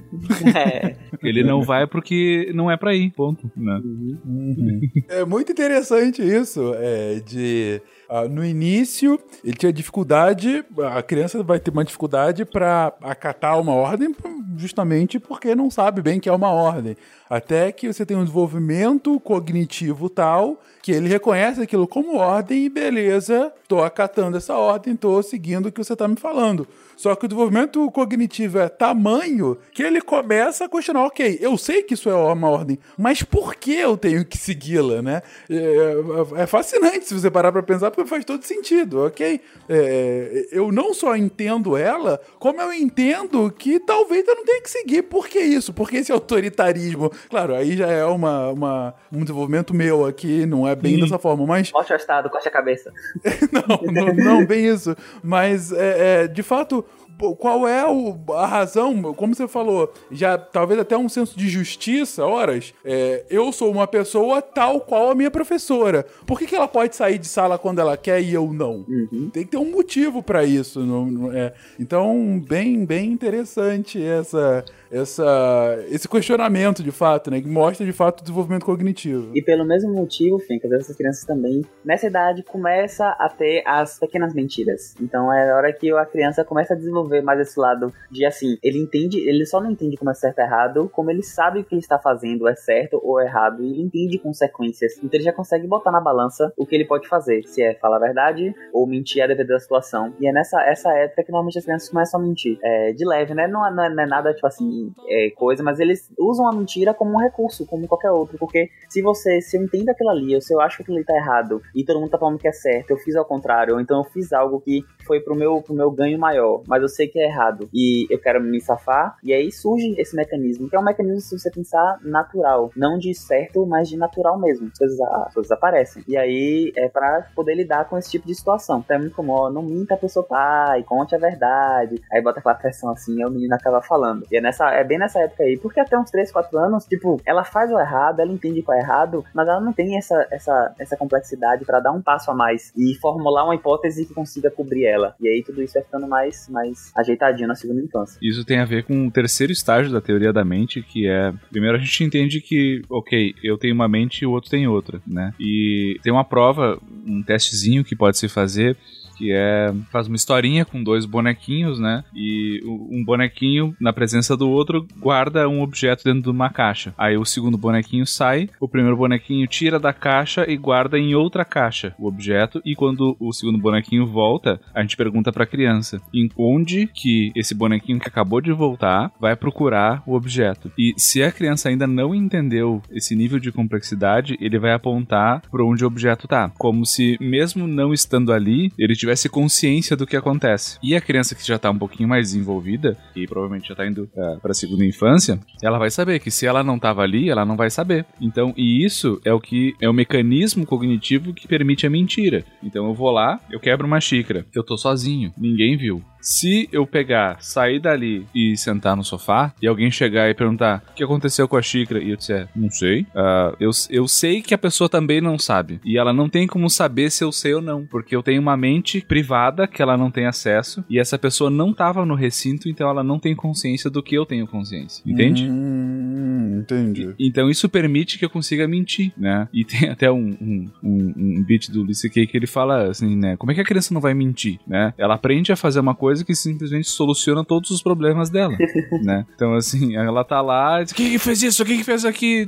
Não sei. Ah, tá, então tá bom. Então, né? então assim, em vez de receber a punição, ela pode mentir. Então, assim, a gente é um pouco estimulado a mentir. Né? E, e mentir é um recurso social, né? A gente quer moralizar a mentira e dizer que, que ah, é proibido mentir sempre e tal. Mas quem assistiu o filme do Jim Carrey sabe que, que às vezes é necessário. não, gente, não tem como sobreviver, não. Sem condições. não, não, não. Refazendo a, a fala de vocês dois, o que dá para entender é que a criança, na primeira infância, ela entende uh, como as regras funcionam para poder seguir essas regras, e na segunda infância ela continua o seu desenvolvimento cognitivo a tal ponto de questionar o motivo das regras e, mais do que isso, burlar as regras. Fazer. Ela já entende tanto as regras e como ela funciona que é ok. Então eu já sei uma forma de burlá-las para que eu tenha o melhor resultado possível para mim. E a forma de, de, de controle é, por exemplo, esse ponto de moralizar mentira e verdade, né? É moralmente certo, e aí a criança tem que entender o conceito de moral, uh, ou, enfim, ir para um extremo de, ok, se eu te pegar mentindo, a sua punição vai ser pior do que se você me disser a verdade e se tiver feito alguma besteira, né? É Exato. quase uma teoria dos jogos, né? Exatamente. Em que a criança vai, ok, eu fiz uma besteira. Eu tenho um cenário ruim, caso eu fale a verdade e meu pai me castigue. Eu tenho um cenário melhor caso eu fale mentira e não seja descoberto. Agora, o pior cenário possível é eu mentir e ser descoberto. E aí ela começa a pesar prós e contras do que, que é, é melhor. Ok, aqui eu tô sendo racionalista extremo, não é só isso, mas de qualquer forma é uma boa explicação do porquê mentir ou não, né? Outra coisa que é muito comum nessa infância são as brincadeiras de faz de conta com, com brinquedos ou com um colega. Então, ah, estamos num reino, eu sou o cavaleiro, você é não sei quem. E aí eles e aí dentro do jogo de faz de conta, eles é o início da RPG. Então essa essa hora inclusive para quem tem filho, parente nessa cidadezinho é ótimo para poder desenvolver e, e, jogar RPG, porque eles já entendem, já conseguem criar uma história e conseguem colocar regras na história. Então assim, se você está na idade média, você é um cavaleiro, você anda a cavalo, você não anda de avião, por exemplo. E eles conseguem criar essas narrativas e conseguem levar a fundo. É, velho, é, é muito divertido. Quem já teve a oportunidade de ouvir crianças brincando nessa, nessa, nessa época. Porque é muito engraçado como eles vão construindo a narrativa, sabe? De maneira até ingênua, assim, e vai construindo com o que eles têm e criando as regras, isso, isso pode, isso não pode. É bem interessante, de novo, como as crianças pensam. Eu, eu sempre gosto de reparar, assim, às vezes eu tô no computador, eu fico olhando, fico ouvindo. É bem, é bem legal, mas enfim, voltando aqui que eu viajei. É, outra coisa que a gente falou muito do social, mas uma coisa também que tá ficando muito forte na infância e, e agora, mais do que nunca, tá sendo exigida que é a memória. Então, essa criança que tá na segunda infância, ela já tá no primeiro ano, no segundo ano da escola. Ela já é alfabetizada, ou deveria ser alfabetizada. Então, os, os conhecimentos, eles vão, vão aparecendo de maneira exponencial para ela. Porque agora que ela entende a linguagem, ela consegue ler e escrever, ela pode ler e escrever sobre tudo. E então ela começa a ser apresentada a diversas disciplinas, diversas matérias, diversos aprendizados. E é nessa hora que a criança começa a ir pegando as coisas de maneira louca e vai aprendendo tudo. E por isso que ele, ela precisa ter uma memória muito, já muito bem solidificada, como funciona, né? De, de aprender, codificar, armazenar e poder no futuro pegar essa informação de volta. Porque não adianta nada aprender e não, e não saber usar. Uhum. Ou seja, não só gravar a informação, mas gravar a utilidade daquela informação para que eh, você possa aproveitá-la no momento certo, né? Uhum. E na segunda infância Hum. também que fica bastante solidificada a memória autobiográfica. Então é na segunda infância que você já começa a ouvir frases como é, Titio, você lembra quando eu tinha 4 anos e você me levou pra tomar picolé? Então é até fofinho pensar que uma criança de 7 anos se relembra com 4 anos como se fosse uma coisa muito velha, mas ela começa a datar a vida dela cronologicamente e consegue classificar e identificar onde acontece cada coisa e criando a sua própria narrativa, né? O seu conhecimento autobiográfico. É bastante, bastante assim, é, prevalente não, bastante notório nessa, nessa fase. Uhum. Uma coisa que eu tô achando fascinante nesse episódio, gente, é que diferentemente dos episódios anteriores do desenvolvimento humano, né? Desde a, de fato uma- a fecundação até o episódio anterior, boa parte das mudanças que a gente descrevia eram mudanças eminentemente fisiológicas. É o desenvolvimento do corpo como um todo, né? É o crescimento, é o surgimento dos próprios sistemas, a consolidação desses sistemas. A gente até começou o episódio de hoje falando que a infância é o momento em que alguns dos sistemas mais refinados do corpo, como o imunológico, como o, o neurológico, eles estão de fato se consolidando, né?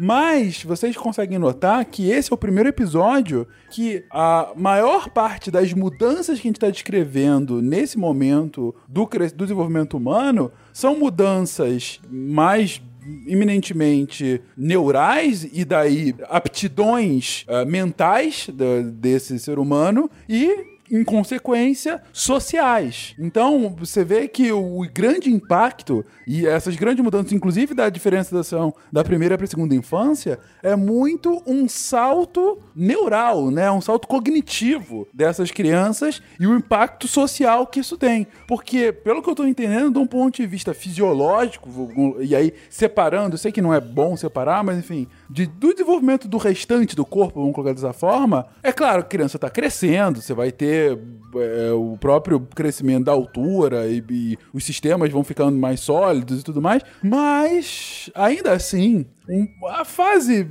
de criança é uma fase que, bom, bebê também tem muito isso, mas os adultos, os pais, principalmente pais e tios e, bom, quem cria essas crianças, sempre vão se preocupar, sempre vão temer pela saúde, pelo bom desenvolvimento da, daquelas crianças.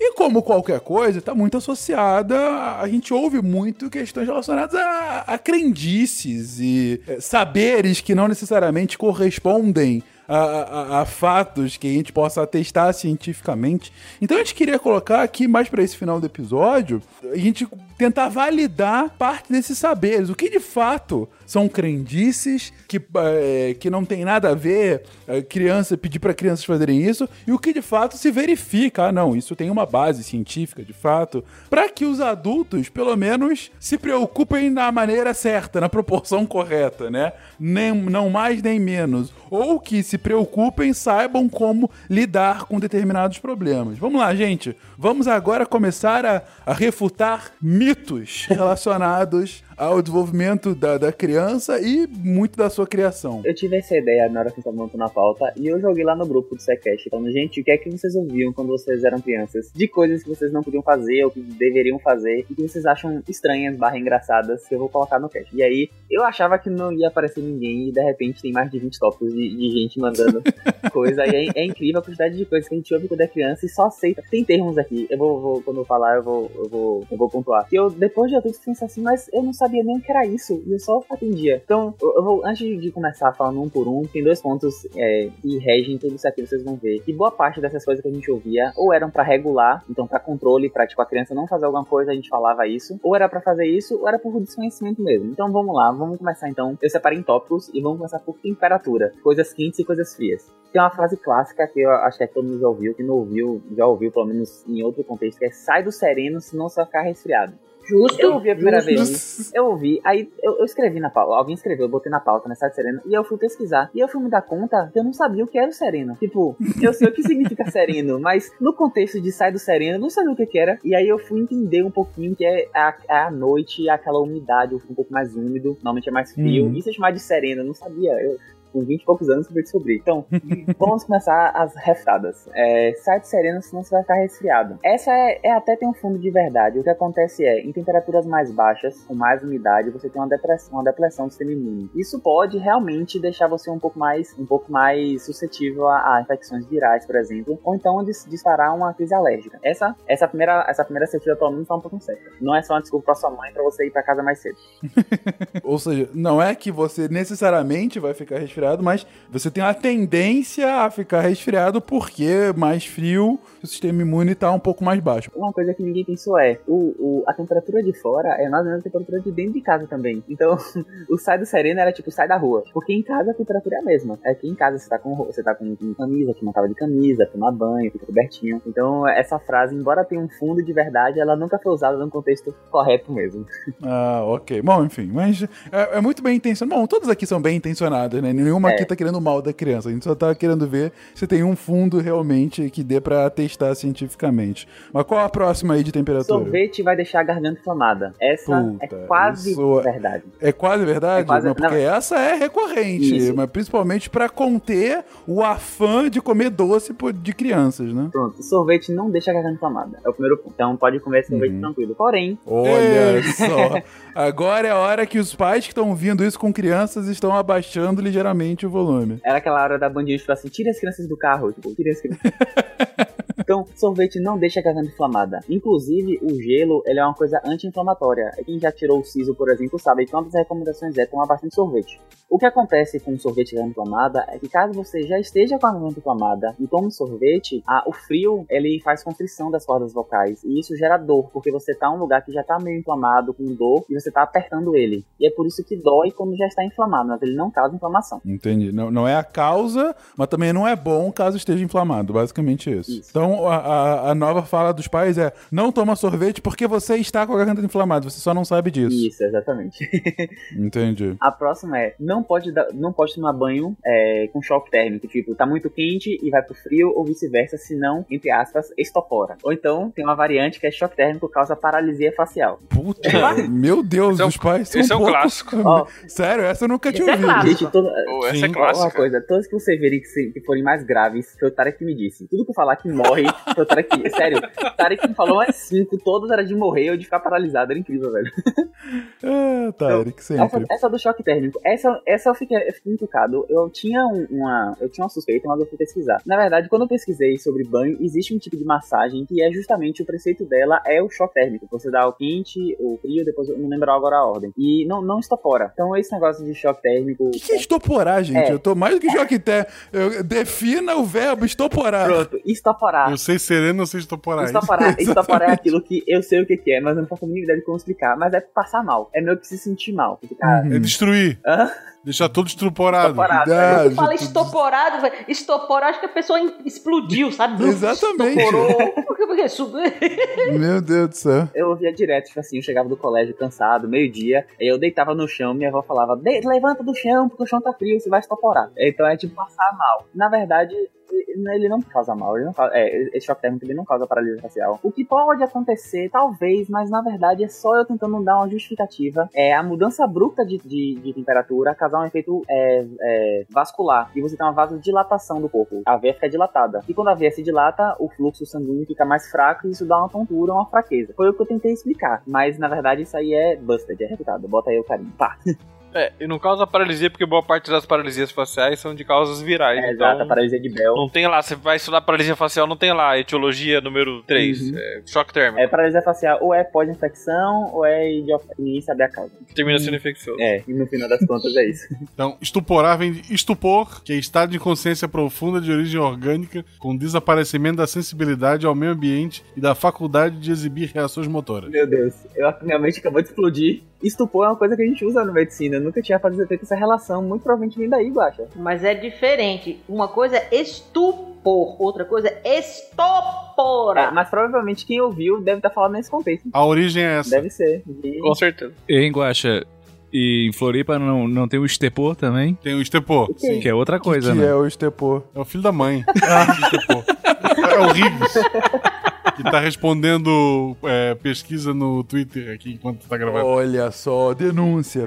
o ponto, então, é... Dane-se choque térmico, ele não vai causar paralisia facial, nem vai te deixar estoporado. Não, inclusive é até relaxante, tá, gente? Se vocês quiserem tomar um dia um banho assim, vocês botam quente, depois gelado ou vice-versa, dá uma relaxada. Olha E se paralisar, a culpa do Gabriel. Não, eu mesmo não. Não, senão os suecos estavam todos paralisados lá, aquele lance de sair da sauna e pular no lago congelado. Mãe, quero fazer cocô. Tá bom, vamos. Não, eu quero ir na casa do Pedrinho. Alguma mais de temperatura? Porque andar descalço vai pegar um resfriado. Ah, essa é Se você andar clássica. descalço, você vai pegar verme ou pegar outro bicho. Resfriado não pega, não. Ou, sujo, ou sujar o lençol da cama, né? Exatamente. Talvez seja esse o. Então, aí de novo entra naquela questão de temperatura. Existe, pode existir a relação de baixa temperatura com redução da imunidade. Mas aqui é só mesmo é, desconhecimento. Você anda com, com sandália pra não pegar verme, tá, gente? Ou coisa suja na, na rua. Mas se não, não precisa não. Uhum. Agora, Beleza. próximo Então, tópico: comidas. comidas, vamos lá. Ó, as duas primeiras têm morte. Vocês sabem que eu tenho visto. Tá, Entrar na tá. piscina depois de comer, morre. Ah, essa. Porque isso eu já ouvi muito. Que se, se você comer e depois entrar na piscina, seu estômago vai ficar todo revirado. Dá uma, co- dá uma congestão. Dá uma É. congestão, você vai vai ter o estômago absolutamente é, revirado e aí já era. É, é caixão. Caixão. Então, o que acontece? Quando você come, o sangue ele é desviado todo pra barriga pra ajudar a tirar esses nutrientes pra, pra nutrir o corpo. Então, você tá comendo sangue na periferia. Então, você vai entrar na piscina e vai ficar se mexendo, pode ter cãibra, por exemplo. Pode sentir, você pode sentir um mal-estar, tipo assim, tô com barriga cheia, tô fazendo exercício. Mas não é entrar na piscina e morrer. Se você entrar na piscina e ficar sentado com tomando água de coco, você vai ficar a tarde toda lá e não vai ter nada. É o exercício e movimentação. E não precisa estar na piscina. Se você comer e for correr, você também vai se sentir mal, pelo mesmo motivo. Porque tá faltando sangue nos lugares corretos. Entendi, entendi. O, o ponto, então, é fazer algum tipo de exercício. no- é. Não, mas eu entendo a lógica de do passar mal. É. Estou comendo, logo o sangue tá indo pra digestão, logo eu posso ter uma cãibra e aí eu morro dentro da piscina. É, Então é preferível não nadar, não fazer um grande esforço físico depois de comer. Basicamente isso. Exatamente. Próximo, manga com leite igual a morte.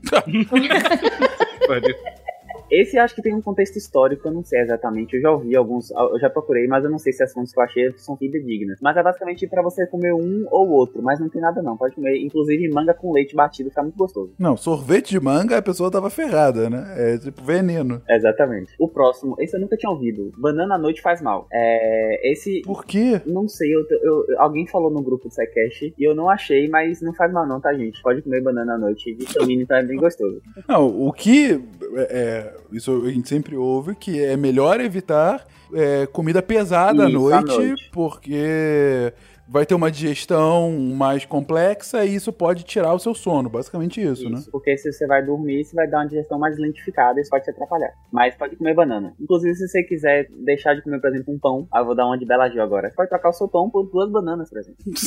não faz mal, não. Você põe a mortadela entre as duas? Como é que funciona? que gosto estranho, cara. É, não, nunca fiz não. É, a próxima, melancia à noite faz xixi na cama. Essa, essa tem um fundo de verdade bastante forte, viu, gente? Porque melancia é mais de 90% água. Então, se você comer aquela fatia de melancia, é como se estivesse bebendo um copo cheio de água e indo dormir. Então, se você não tiver, não tiver, tiver distraído ou tiver começar a sonhar, você comeu melancia, foi dormir, começou a sonhar que tá vendo fazer xixi, acorde, porque você tá fazendo xixi na cama mesmo. Levante enquanto tá tempo. Ok. É, Magali acorda. Será que a Magali. Será que a, você acha que a Magali usa vestido amarelo porque já é traição dele? Nossa, mãe do céu, Gabriel. Não. Continua, por favor. É fato, é fato. Próxima, bolo quente dá dor de barriga. É, essa, na verdade, eu tentei procurar. Eu sei que comida quente não dá dor de barriga e bolo não dá dor de barriga, porque a gente come as duas coisas. Eu, quis, eu tentei procurar associação. Gente, é engraçado porque o meu histórico, o Google deve- não deve ter entendido nada, porque em um dia eu pesquisar tudo dessas coisas. Então, não existe nada aqui que bolo quente dá dor de barriga. A hipótese que eu achei é que isso é só, era só uma desculpa. Lembra que eu falei no início que as, os, a- essas crendices apareciam ou por regulação ou por desconhecimento? Aqui era pra regulação. A, a ideia é, menino, espera, é, não vai comer o bolo agora, vai esperar na hora de tomar o café todo mundo. É meio que mais ou menos isso aí. É pra o menino não comer o bolo na hora que saiu do forno. Esperar horário de Basicamente comer. isso. Isso, não, Ah. não pode comer. Inclusive é bastante gostoso o cafezinho com leite. Não, o, o que você falou é, faz todo sentido. A gente come comida quente o tempo todo. E a gente come bolo o tempo todo. Por que justamente o bolo quente vai fazer mal, Pois é, né? não, eu ainda fui pesquisar, porque vai que tem alguma coisa que libera no bolo quando tá quente. Eu, eu, eu- eu levei todas a sério, gente, mas realmente não tem não. Isso aí é um cara, o ceticismo na veia. Muito bem, Gabriel. Próxima. que mais? Essa, essa eu tinha raiva quando eu via. Formiga do açúcar faz bem pra vista. Que? Você não comeu essa, Fincas? Sim. Essa não, cara. Eu tenho uma explicação pra Vai lá, isso. Yara. assim, não, não a formiga do açúcar, mas o pessoal dizer que formiga faz bem pra vista. É Isso. porque, porque quando, se você consegue enxergar a formiga, entendeu? É, eu acho que a associação era É. essa. Você consegue enxergar a formiga, é porque e você comer a formiga, a sua, a sua visão melhora. Mas é uma coisa assim. Mas a, a, a origem dela é essa aí mesmo, porque a, a formiga que dá no açúcar normalmente é aquela formiga bem pequenininha. E aí era tipo assim, ah, você tá vendo, então faz bem pra vista. E aí era, era meio que assim, uma, um, como a menina, deixa de frescura, porque é só formiga. Não, não, não, formiga. A formiga não tem nenhuma proteína específica para a visão, não. Entendi. Não, é, é- é uma, uma lógica quase tão brilhante quanto cenoura faz bem pra vista. Você já viu um, um coelho de óculos, afinal? exatamente. Exatamente. Entendi. Pronto, agora Bom, vamos. beleza. Aí eu tenho um grupo que eu não sabia classificar, eu classifiquei como medicina. Ok. Coisas médicas. Essa, essa agora vai dar polêmica, viu? Quero que todos se preparem. Xarope para resolver tosse. Toma esse xaropinho aqui, meu filho, que vai resolver sua tosse. Vamos Essa lá. sempre. Existe uma revisão da Cochrane. Cochrane é um grupo que faz é, de, é um, um grupo de estudo de medicina que faz revisões sistemáticas e é bastante sério, é bem conceituado no mundo todo. E ele fez um estudo com mais de ele fez uma revisão de mais de 20 25 artigos envolvendo mais de 50 mil pacientes e a conclusão foi: xarope não tem nenhuma efetividade no combate à tosse. Tan, tan, tan. Nenhum tipo de xarope? É isso, tá? Como eu vou falar, os antitussígenos. Xarope vendido como antitussígeno, ele não traz nenhuma evidência efetiva de qualidade na melhora da tosse. O que acontece é, o que é uma explicação que eu, eu já, já, já ouvi isso em sala de aula e eu acabei pesquisando, também já vi essa relação. A maioria das vezes, o uso do xarope é, predispõe, normalmente xaropes são, são é, docinhos, ele predispõe a maior ingesta hídrica. E a maior ingesta hídrica, na verdade, que ajuda a limpar a garganta e tira o, o reflexo da tosse, porque você tá limpando o tempo todo a sua, a sua faringe, antes de entrar na laringe. Porque, eu não sei se vocês já viram aquelas propagandas de xarope que mostra, tipo, o xarope entrando, indo no pulmão, tirando o catarro e saindo. Mas, gente, o xarope não passa pelo pulmão. Então, não, não faz sentido aquilo ali, entendeu? Como é que o- o, o, Normalmente não. Normalmente É, não. não mesmo. deveria. Se passar, você vai engasgar de tanto tossir. Então, e ele não vai servir pra nada. Então o xarope, ele, É, não. o xarope ele não resolve a tosse. Tanto, tanto o xarope que é pra tirar o catarro, quanto o que é pra parar de tossir. Na verdade, assim, o que é pra tirar o catarro, ele não funciona mesmo. De maneira geral, ele não funciona. O que é pra parar de tossir, alguns xaropes desses tem alguns anestésicos locais que quando passa pela faringe, dá uma anestesiada e reduz o reflexo da tosse. Mas ele, de maneira geral, não é, não resolve a tosse. O que acontece é que quando a pessoa tosse, ou é alergia ou é vírus. E se for alergia ou se for vírus, ambos são é, coisas autolimitadas. Então elas vão passar de qualquer forma. Não resolve muita coisa. E é nesse momento que a gente perde qualquer patrocínio futuro do Vic Vaporup. Mas ok. Eu, eu tomei um com gosto de framboesa e me curou. É. Era gostoso. Tomei em goles. Tá bem bom. Tinha, tinha um que eu tomava quando era pequeno que era sabor menta. E um dia eu passei na farmácia e vi, eu comprei pra ficar tomando em casa. Tipo, apreciando o sabor. ok. Quem vai criticar os hábitos alimentares dos amiguinhos?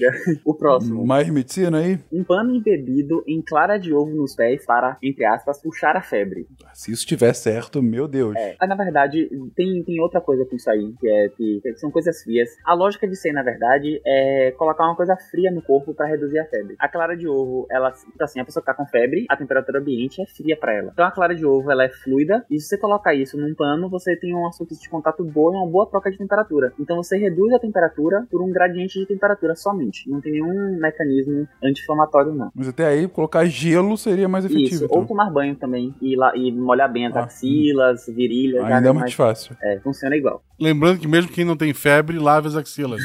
Sim. Exato, é importante. Principalmente se você passar clara de ovo nela.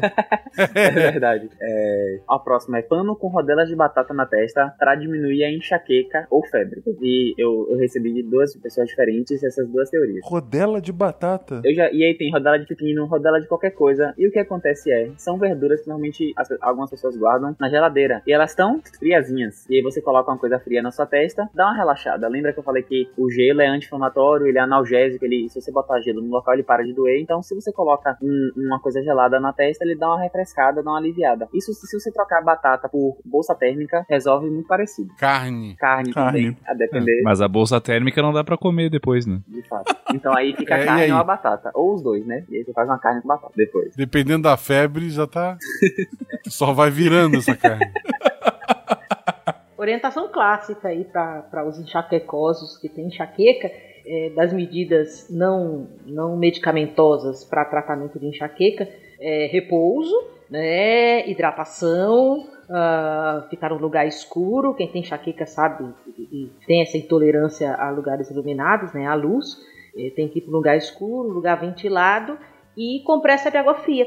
Você pode coloca numa tigelinha, uma água com gelo, pega um paninho morno, um paninho macio, molha, coloca sobre a testa, sobre a região que está com dor, né? Geralmente sobre a testa, apaga a luz, liga o ar, liga o ventilador, fica lá quietinho no silêncio e isso abrevia muito a dor, né? A crise de enxaqueca. Então as batatas da vovó estavam corretas. Não é a batata, é a temperatura. É a temperatura. Você vê, gente, que é um padrão nas coisas que a gente tá falando, que assim, as coisas funcionam, mas não é pelas coisas, é por outro mecanismo que a gente não, não sabia. E agora vem um super Uhum. pack do soluço. Escolha um Ah. método pra tratar o soluço. Aí eu, Ah, eu recebi puta. Pular de um pé só, prender respiração, Deus. ficar de cabeça pra baixo, tomar susto, beber água e algodão com água gelada na testa. Eu nunca tinha ouvido. Então vamos lá. O soluço é um espasmo do diafragma. O diafragma é um músculo que fica embaixo do pulmão, ajuda na respiração. E aí, ele tem esse espasmo fora do tempo dele de inspiração e expiração, e você tem e dá aquele, ele- aquele pulinho. Então vamos lá. Pular de um pé só. A- na verdade, a lógica aqui que eu acho que funciona é a pessoa é, acabar aumentando a frequência respiratória, porque está pulando de um pé só. E aí, nessa fadiga respiratória, você conseguir passar o soluço. Mas ele não é um método muito bom. Prender a respiração é um método que funciona legal. É, mas porque, de novo, esse, esse soluço ele aparece meio que do nada, assim, e some. E você aprender a respiração, você ajuda a equalizar as pressões é, intratorácica, intrapleural, e isso consegue dar, dar, tipo assim, essa equalizada ajuda o diafragma a entrar de novo no, no, no ritmo normal da respiração. Ele não fica dando esses espasmos. Ficar de cabeça pra baixo, não sei, eu não recomendo. A cabeça fica, fica vermelha. Eu procurei, e, gente, todas eu procurei, mas assim, eu não achei nenhum racional teórico pra ficar de cabeça pra baixo. E eu também não consegui pensar em nenhum. No mínimo, vai divertir as outras pessoas. Pense nisso. Exatamente. Tomar susto. Tomar susto ajuda, por incrível que pareça, porque o tomar susto, de novo, é como é é uma coisa de espasmo, existe uma parte muscular, existe uma parte nervosa, de estímulo nervoso. E aí tomar um susto, a depender do que pode acontecer, não é bem explicado o mecanismo, mas você pode realmente parar o, o soluço por causa do susto dele. A minha esposa sempre diz: é, tô grávida. É uma ótima frase no episódio sobre infância, Guaxa. Obrigado.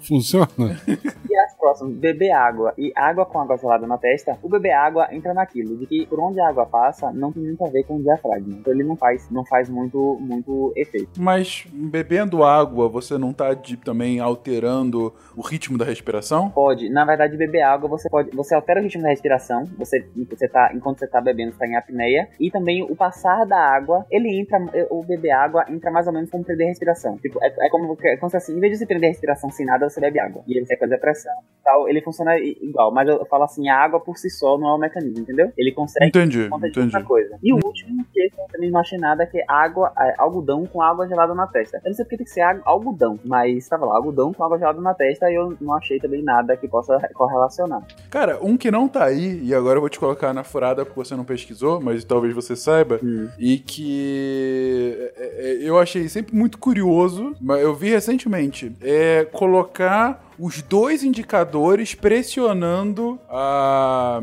dentro do seu ouvido, sabe? Você pressiona dentro do seu ouvido por um tempo. Sim. E nunca vi qualquer tipo de explicação. Eu acho que eu nunca se- sequer tentei, mas é que eu achei tão bizarro, quase como ficar de cabeça pra baixo. Uhum. É, não sei se teria qualquer tipo de, sei lá, mecanismo fisiológico que pudesse explicar, ou simplesmente é divertido. Tal- talvez tenha, eu, eu realmente não sei, mas assim, existe uma comunicação, existe a tuba auditiva, que é uma comunicação do, da orelha, aí o, o Maia pode me ajudar, que é uma comunicação com a nasofaringe, que é a parte do nariz, com o ouvido. Talvez botar os dedos no, no ouvido e fazer, tipo, uma pressãozinha, faça uma pressão que ajude, mas eu realmente não sei. E eu também não, hein? Ah. Falar bem a verdade. Essa eu nunca tinha ouvido também. Bom, beleza. Se quiserem tentar e comentar aqui depois, ouvintes, no mínimo vai ser divertido. Não sei se vocês entenderam, são os dois indicadores pressionando por um tempo a parte interna do ouvido. Claro, não para machucar, mas pressionando, fazendo uma pressãozinha mesmo. Se tiver com soluço, teste isso e nos conte. Beleza. Alguma coisa mais de medicina? Ah, tem uma de medicina que é bizarra, que eu nunca vi, não sei se vocês já ouviram falar. Era contada meio como um terror pra criança. Que era assim, ó, se você tiver um verme, você pode abrir a boca, se você botar um copo de leite na frente e abrir a boca, e esse verme pode sair e pular no copo de leite. Mas cuidado, você tem que ta- tapar a respiração, porque se você não tapar a respiração, ele vai sair, sair destruindo todos os órgãos. Eu achava que só eu tinha ouvido isso, mas alguém me falou também. E... Meu Deus. E assim, existe realmente. A pessoa pode estar tão infectada com larva que sai pela boca, existe. E ela pode sair? Pode, mas não precisa ser copo de leite. E a respiração também não tem nada a ver. É, é como se a, a- boa parte desses mitos, eles não, não, não conseguem entender a interação que o esôfago e o estômago é uma coisa, e a traqueia e o pulmão é outra, que tá, na, que tá separado. E aí, a, a respiração não tem muito a ver de onde a, a, a, a larva vai sair, então ele não vai destruir nada. Então fique tranquilo, se você tiver muito verme, vá no médico, mas falando ele não vai destruir seus órgãos não, se você tomar um copo de leite. Cara, e leite especificamente, É, né? leite. Quando é leite, verme fica maluco. Eu, eu, tô, eu tô apavorado. Exatamente. Ele sentiu o cheiro de leite, tá maluco. Eu quero sair. Meu Deus do céu. Bom, Mãe, quero fazer cocô. Tá bom, vamos. Não, eu quero ir na casa do Pedrinho. o que mais de bizarro? Aí eu coloquei, existe. Eu botei um diversos, que eu não consegui é, classificar em nada. Tem se brincar com fogo, vai fazer xixi na cama. Clássico. É, esse eu, eu pesquisei em uma lógica pra coisar. Eu achei várias explicações. O problema é que eu. é, realmente acontece. Tipo, mexer com fogo faz xixi na cama. Eu não sei se tem a ver com a questão da desidratação ou com o estímulo, o estímulo térmico cessado na hora de dormir. Eu realmente não sei. Mas realmente parece que tem essa relação mesmo de brincar perto de fogueira e fazer xixi na cama. É, Ele surgiu, na verdade.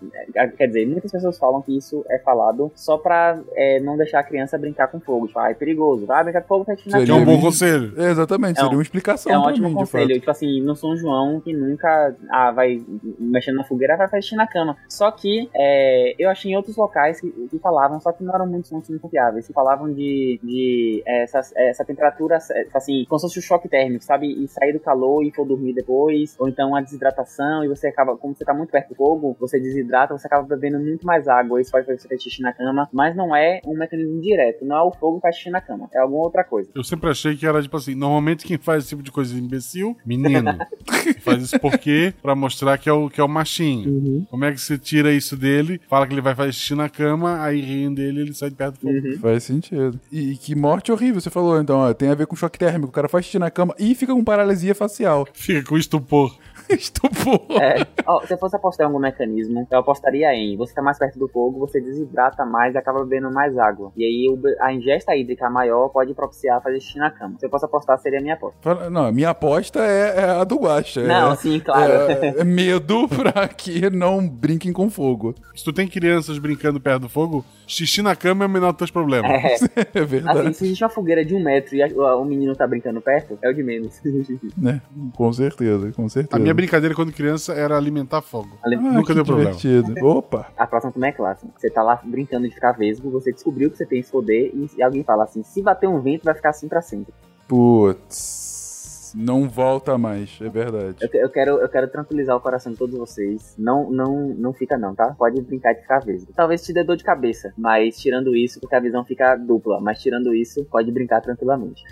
E se você está vesgo, você tem um choque térmico, fica com paralisia é, facial e vesgo. É. Por conta da paralisia facial. Põe batata em cima.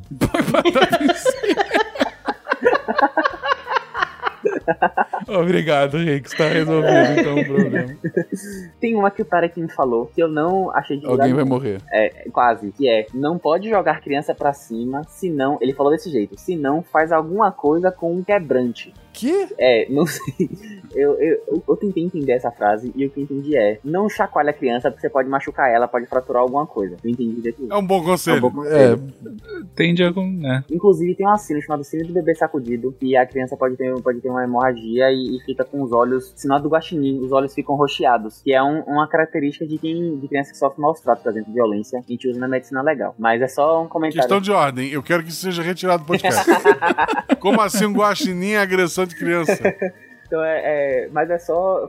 Então, assim, é, é- não joga a criança pra cima, não chacoalha, porque você pode machucar. A criança, primeiro que criança, ela tem um cabeção. Criança pequena tem cabeção. Então ela tem um mecanismo de, de chicote, de inércia muito mais porque a massa maior, muito mais forte. E ela não tá ainda com os ossos completamente fortes e, e, e 100%. Então não fique balançando muito a criança, de chacoalhando jogar pra cima. Porque esse cara pode acabar Uhum. machucando. Acho que de tudo que você tá comentando aí dessas frases do Tarek, eu acho que a gente tá começando a entender por que, que o Tarek é assim, né?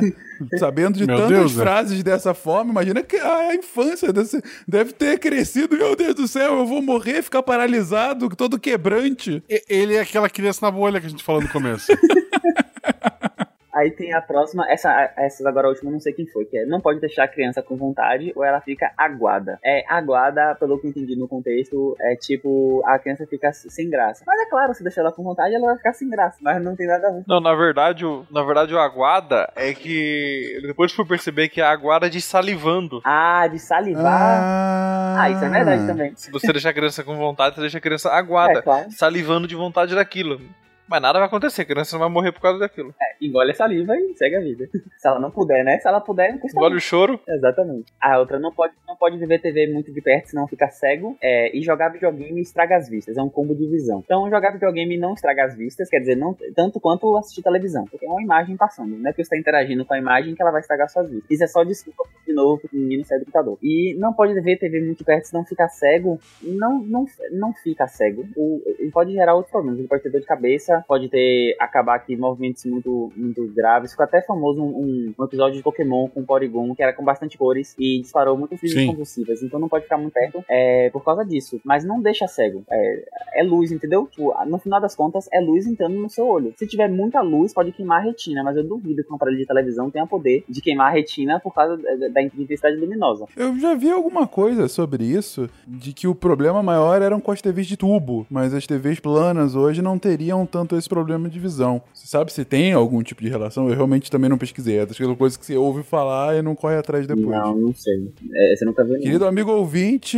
engenheiro eletrônico, por favor, nos conte se, se há engenheiro eletrônico e ou oftalmologista, nos conte se há qualquer tipo de, de, de verdade quanto a isso ou é só mais uma lenda. Ó, eu fiz uma pesquisa muito rápida e eu achei um oftalmologista falando que tem a ver com a frequência da a frequência de atualização do monitor. E- Sim, era alguma coisa disso. E parece que a, a, a frequência atual ela é mais baixa, ela é menos brilhosa, isso causa menos dano ao. ao mas, mas não tem. Mas não, não- ele só fala disso. Mas no, no final das contas, Ok. é, outra coisa que pode acontecer você assistindo perto é você perder o reflexo de acomodação visual do músculo é, de, que faz contração da, da, da pupila. Mas ele não, não deixa você cego, entendeu? Ele pode dar dor de cabeça, pode fazer mal para Sim, vistas, sim, mas não sim. deixa cego. Mas tem um problema, assim, é, e isso é, é de fato um problema, é no jogo, diferentemente da TV, é, você tende a ficar mais concentrado, porque, enfim, você está interagindo, né? Uhum. E tem gente que, por conta disso, deixa de piscar com a mesma frequência que pisca normalmente. Verdade. E aí o olho fica um pouco mais seco, inclusive pode ficar mais vermelho. Eu já tive esse problema quando eu era criança, eu conto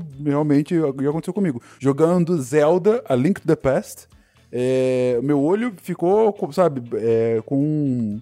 Como é que é? Eu não sei qual é o nome, que quando fica todo meio ensanguentado, sabe, o olho. Como se estivesse com vários Construção conjuntivite. vasinhos. É, exatamente. Mas foi por pouco tempo. Só depois parei de jogar, depois de algumas horas tava bem.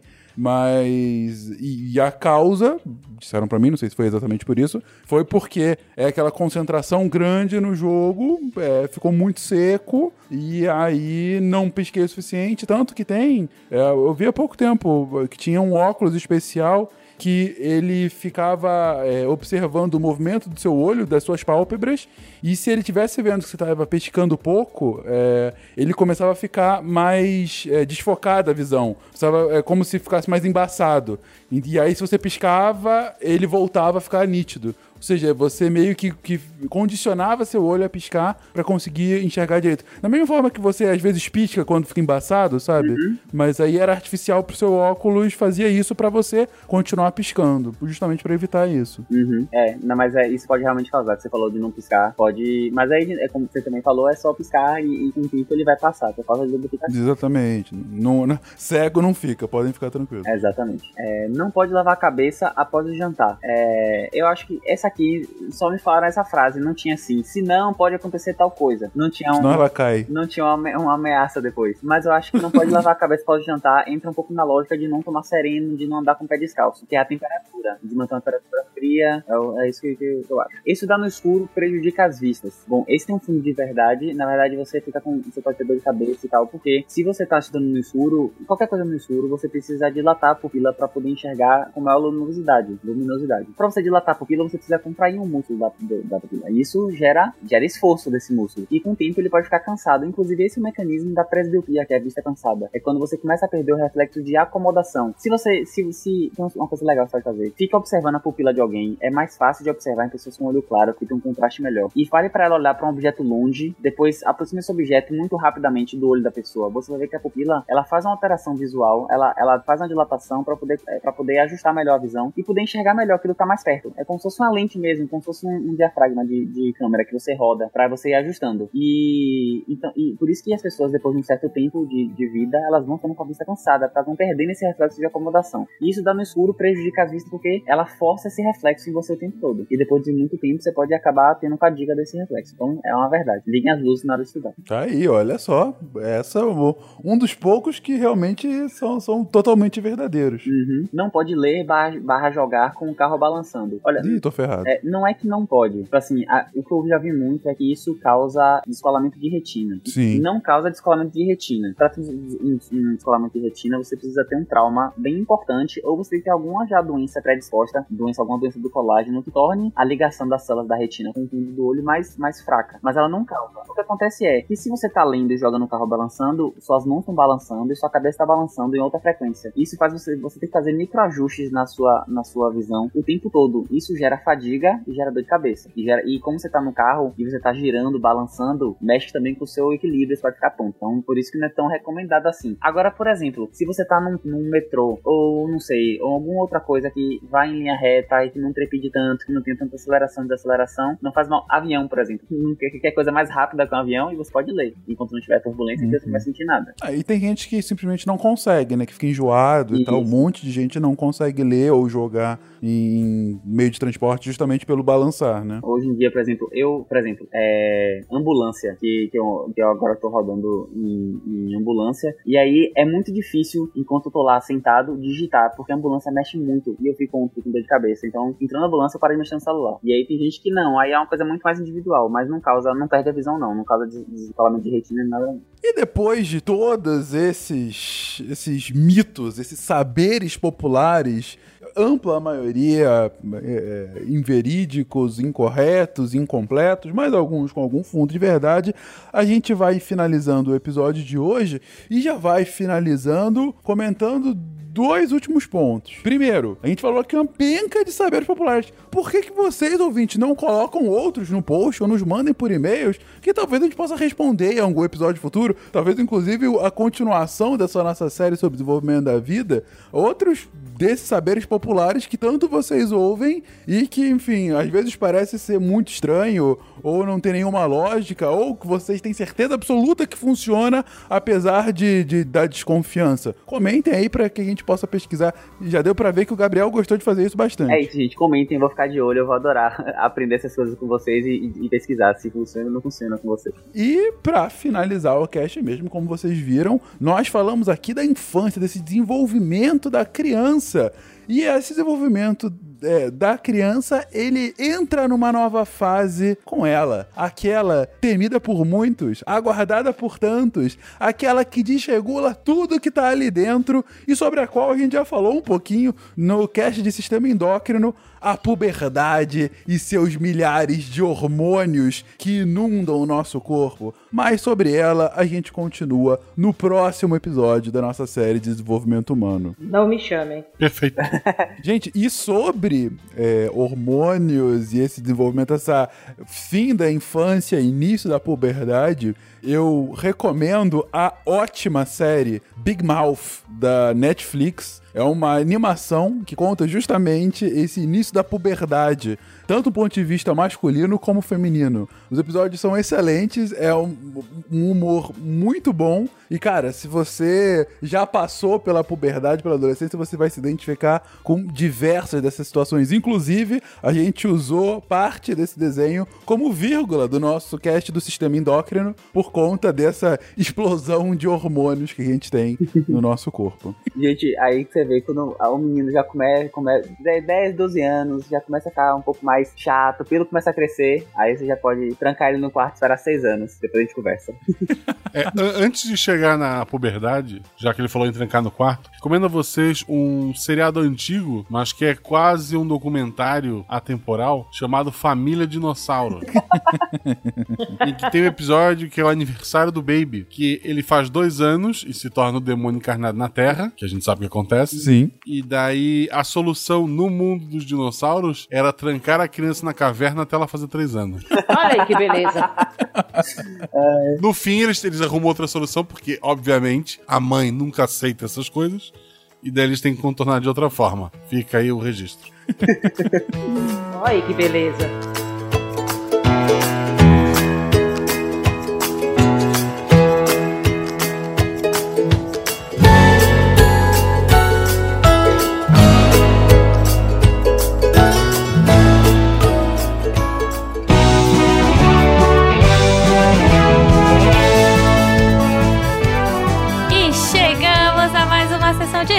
Recadinhos do SciCast. Eu sou a Jujuba e depois desse episódio Itimalia, vamos rapidamente dar alguns recados. Hoje tem uma coisa muito legal no final, então fiquem aqui comigo. Sério, me esperem, porque aí depois a gente sai junto pra curtir o final de semana, beleza? Primeira coisa, eu queria falar do nosso querido Igor Alcântara. Olha só, ele vem aqui pra falar sobre os cursos que ele dá, mas hoje ele veio dar um recadinho pra galera que curte ciência de dados e jornalismo de dados, que ele tá começando um podcast chamado Intervalo de Confiança. Olha só. a ideia é falar sobre dados de coisas que influenciam nossas vidas no dia a dia. Então fica ligado lá. Ele deu um exemplo aqui, ó, no último episódio eles falaram sobre a desigualdade no Brasil e no anterior analisaram a frase eh, comum de que os institutos de pesquisa mentem. Tan, tan, tan. então, se vocês quiserem, vai estar aí no post, o intervalo de confiança.com.br. Tá no Spotify, tá nos agregadores. Encontrem aí e escutem o Igor Alcântara e mandem um beijo pra ele em nome do SciCast, certo? Os recadinhos básicos da semana, aquela coisa, né, de sempre que vocês estão cansados de ouvir, mas que eu adoro repetir, sempre com uma cara diferente. Se vocês quiserem conversar com a gente, se você quiser mandar fotinho Itimalia, se você quiser fazer perguntas, se você tiver dúvidas, se quiser interagir com os SciCasters, você manda aqui no post, entra no Deviante, coloca a sua sugestão, opinião, dúvida, amor, recadinho, gif de gatinho, o que seja, e com certeza a galera vai entrar em contato e vai conversar e vai interagir com você. Se você quiser mandar uma coisa mais, fala que eu te escuto, contato.sicast.com.br. Lembrando sempre que vocês ajudam a gente pra caramba quando interagem e quando compartilham as nossas coisas nas redes sociais. Então, Facebook, Instagram e Twitter, estamos lá. Twitter, Instagram, arroba Portal Deviante e Facebook, Facebook, né, gente? Procura lá, sei lá. Quem usa Facebook hoje em dia? Mas se você usa, compartilha. Fora isso, se você quiser ficar chique ciência, olha que lindo, você pode entrar lá na Mitou Camisetas, comprar o seu produto bonitinho, Marie Curie, Einstein, pô, tem muita coisa legal, tem a, porque a ciência tem que ser divertida, tem muito, tem casaco, tem camiseta, acho que tem até capinha de celular, olha só, então você pode ficar chique ciência e ajudar o SciCast dessa forma. Se você quiser ajudar de outra forma, a partir de um real, PicPay, Padrim e Patreon. No caso, o Patreon é dólar, mas enfim, você ajuda a ciência a ser mais divertida e a ter continuidade, porque estamos num momento que precisamos aumentar a divulgação científica no Brasil. Ai, porque, né? É isso aí, gente. Fora isso, Hoje eu tenho uma novidade para vocês, olha só. E aí, eu vou trazer a Deb aqui para comentar dos textos da semana, porque gente, a gente tem muita produção. A gente tem podcast todo dia, a gente tem às vezes mais de um podcast saindo no mesmo dia. A gente tem muita produção de conteúdo em áudio e também de texto. Então hoje eu trouxe a Deb e a partir de hoje eu vou trazer a Deb aqui toda semana para comentar os textos da semana e, poxa, ela é super empolgada, super querida, ela cuida, ela faz a curadoria, então eu vou deixar com ela e vocês com certeza vão ficar curiosos para ler. Espero que vocês cheguem lá, leiam, comentem, interajam. Enfim, vamos fazer com que a divulgação científica cresça no Brasil. E isso começa com você. Quem lê os textos da semana põe o dedo aqui, que já vai fechar. o quê? Você não leu? Cara, dá só uma olhada no que você tá perdendo se você não leu os textos dessa semana. Segunda-feira teve resenha em parceria com a Companhia das Letras, escrita pela maravilhinda Isabela Fontanella. O livro chama Mulheres na Luta, tá imperdível. Terça-feira teve texto do Antônio Lucas, nosso fisioterapeuta, falando sobre o que vem acontecendo com o SUS nesse governo. Quarta teve texto sobre auto-boicote, do Marcelo Vitorino. Nosso, nosso inconsciente nos leva para muitas armadilhas. Seria possível fugir delas? Quinta teve texto de explodir cabeça com a derivada Cris Vasconcelos. Cris escreve que é uma delícia. O texto é: O que são híbridos humano-animal? Cara, incrível, incrível, incrível. Corre lá para descobrir.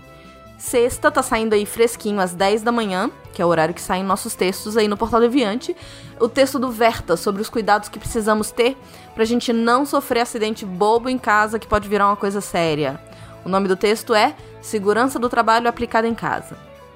Se um dos temas te interessou, mas você por acaso está ouvindo esse cast no ano de 2371, basta fazer uma busca pelo título, beleza? Aqui é a Debbie Cabral, editora do Portal Deviante, roubando dois minutinhos do tempo da Jujuba para falar dos textos da semana. É com você, Jujubos! Ju. Ju. Jujuba. Jujubos. Ué, gente, mas que pressa é essa pra curtir final de semana? Hum. Fazer o quê, né? Eu apago a luz. Beijo, gente. Fui.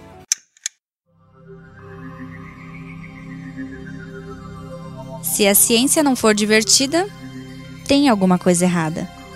Tem que ser divertida. A coisa mais divertida que tem é a ciência.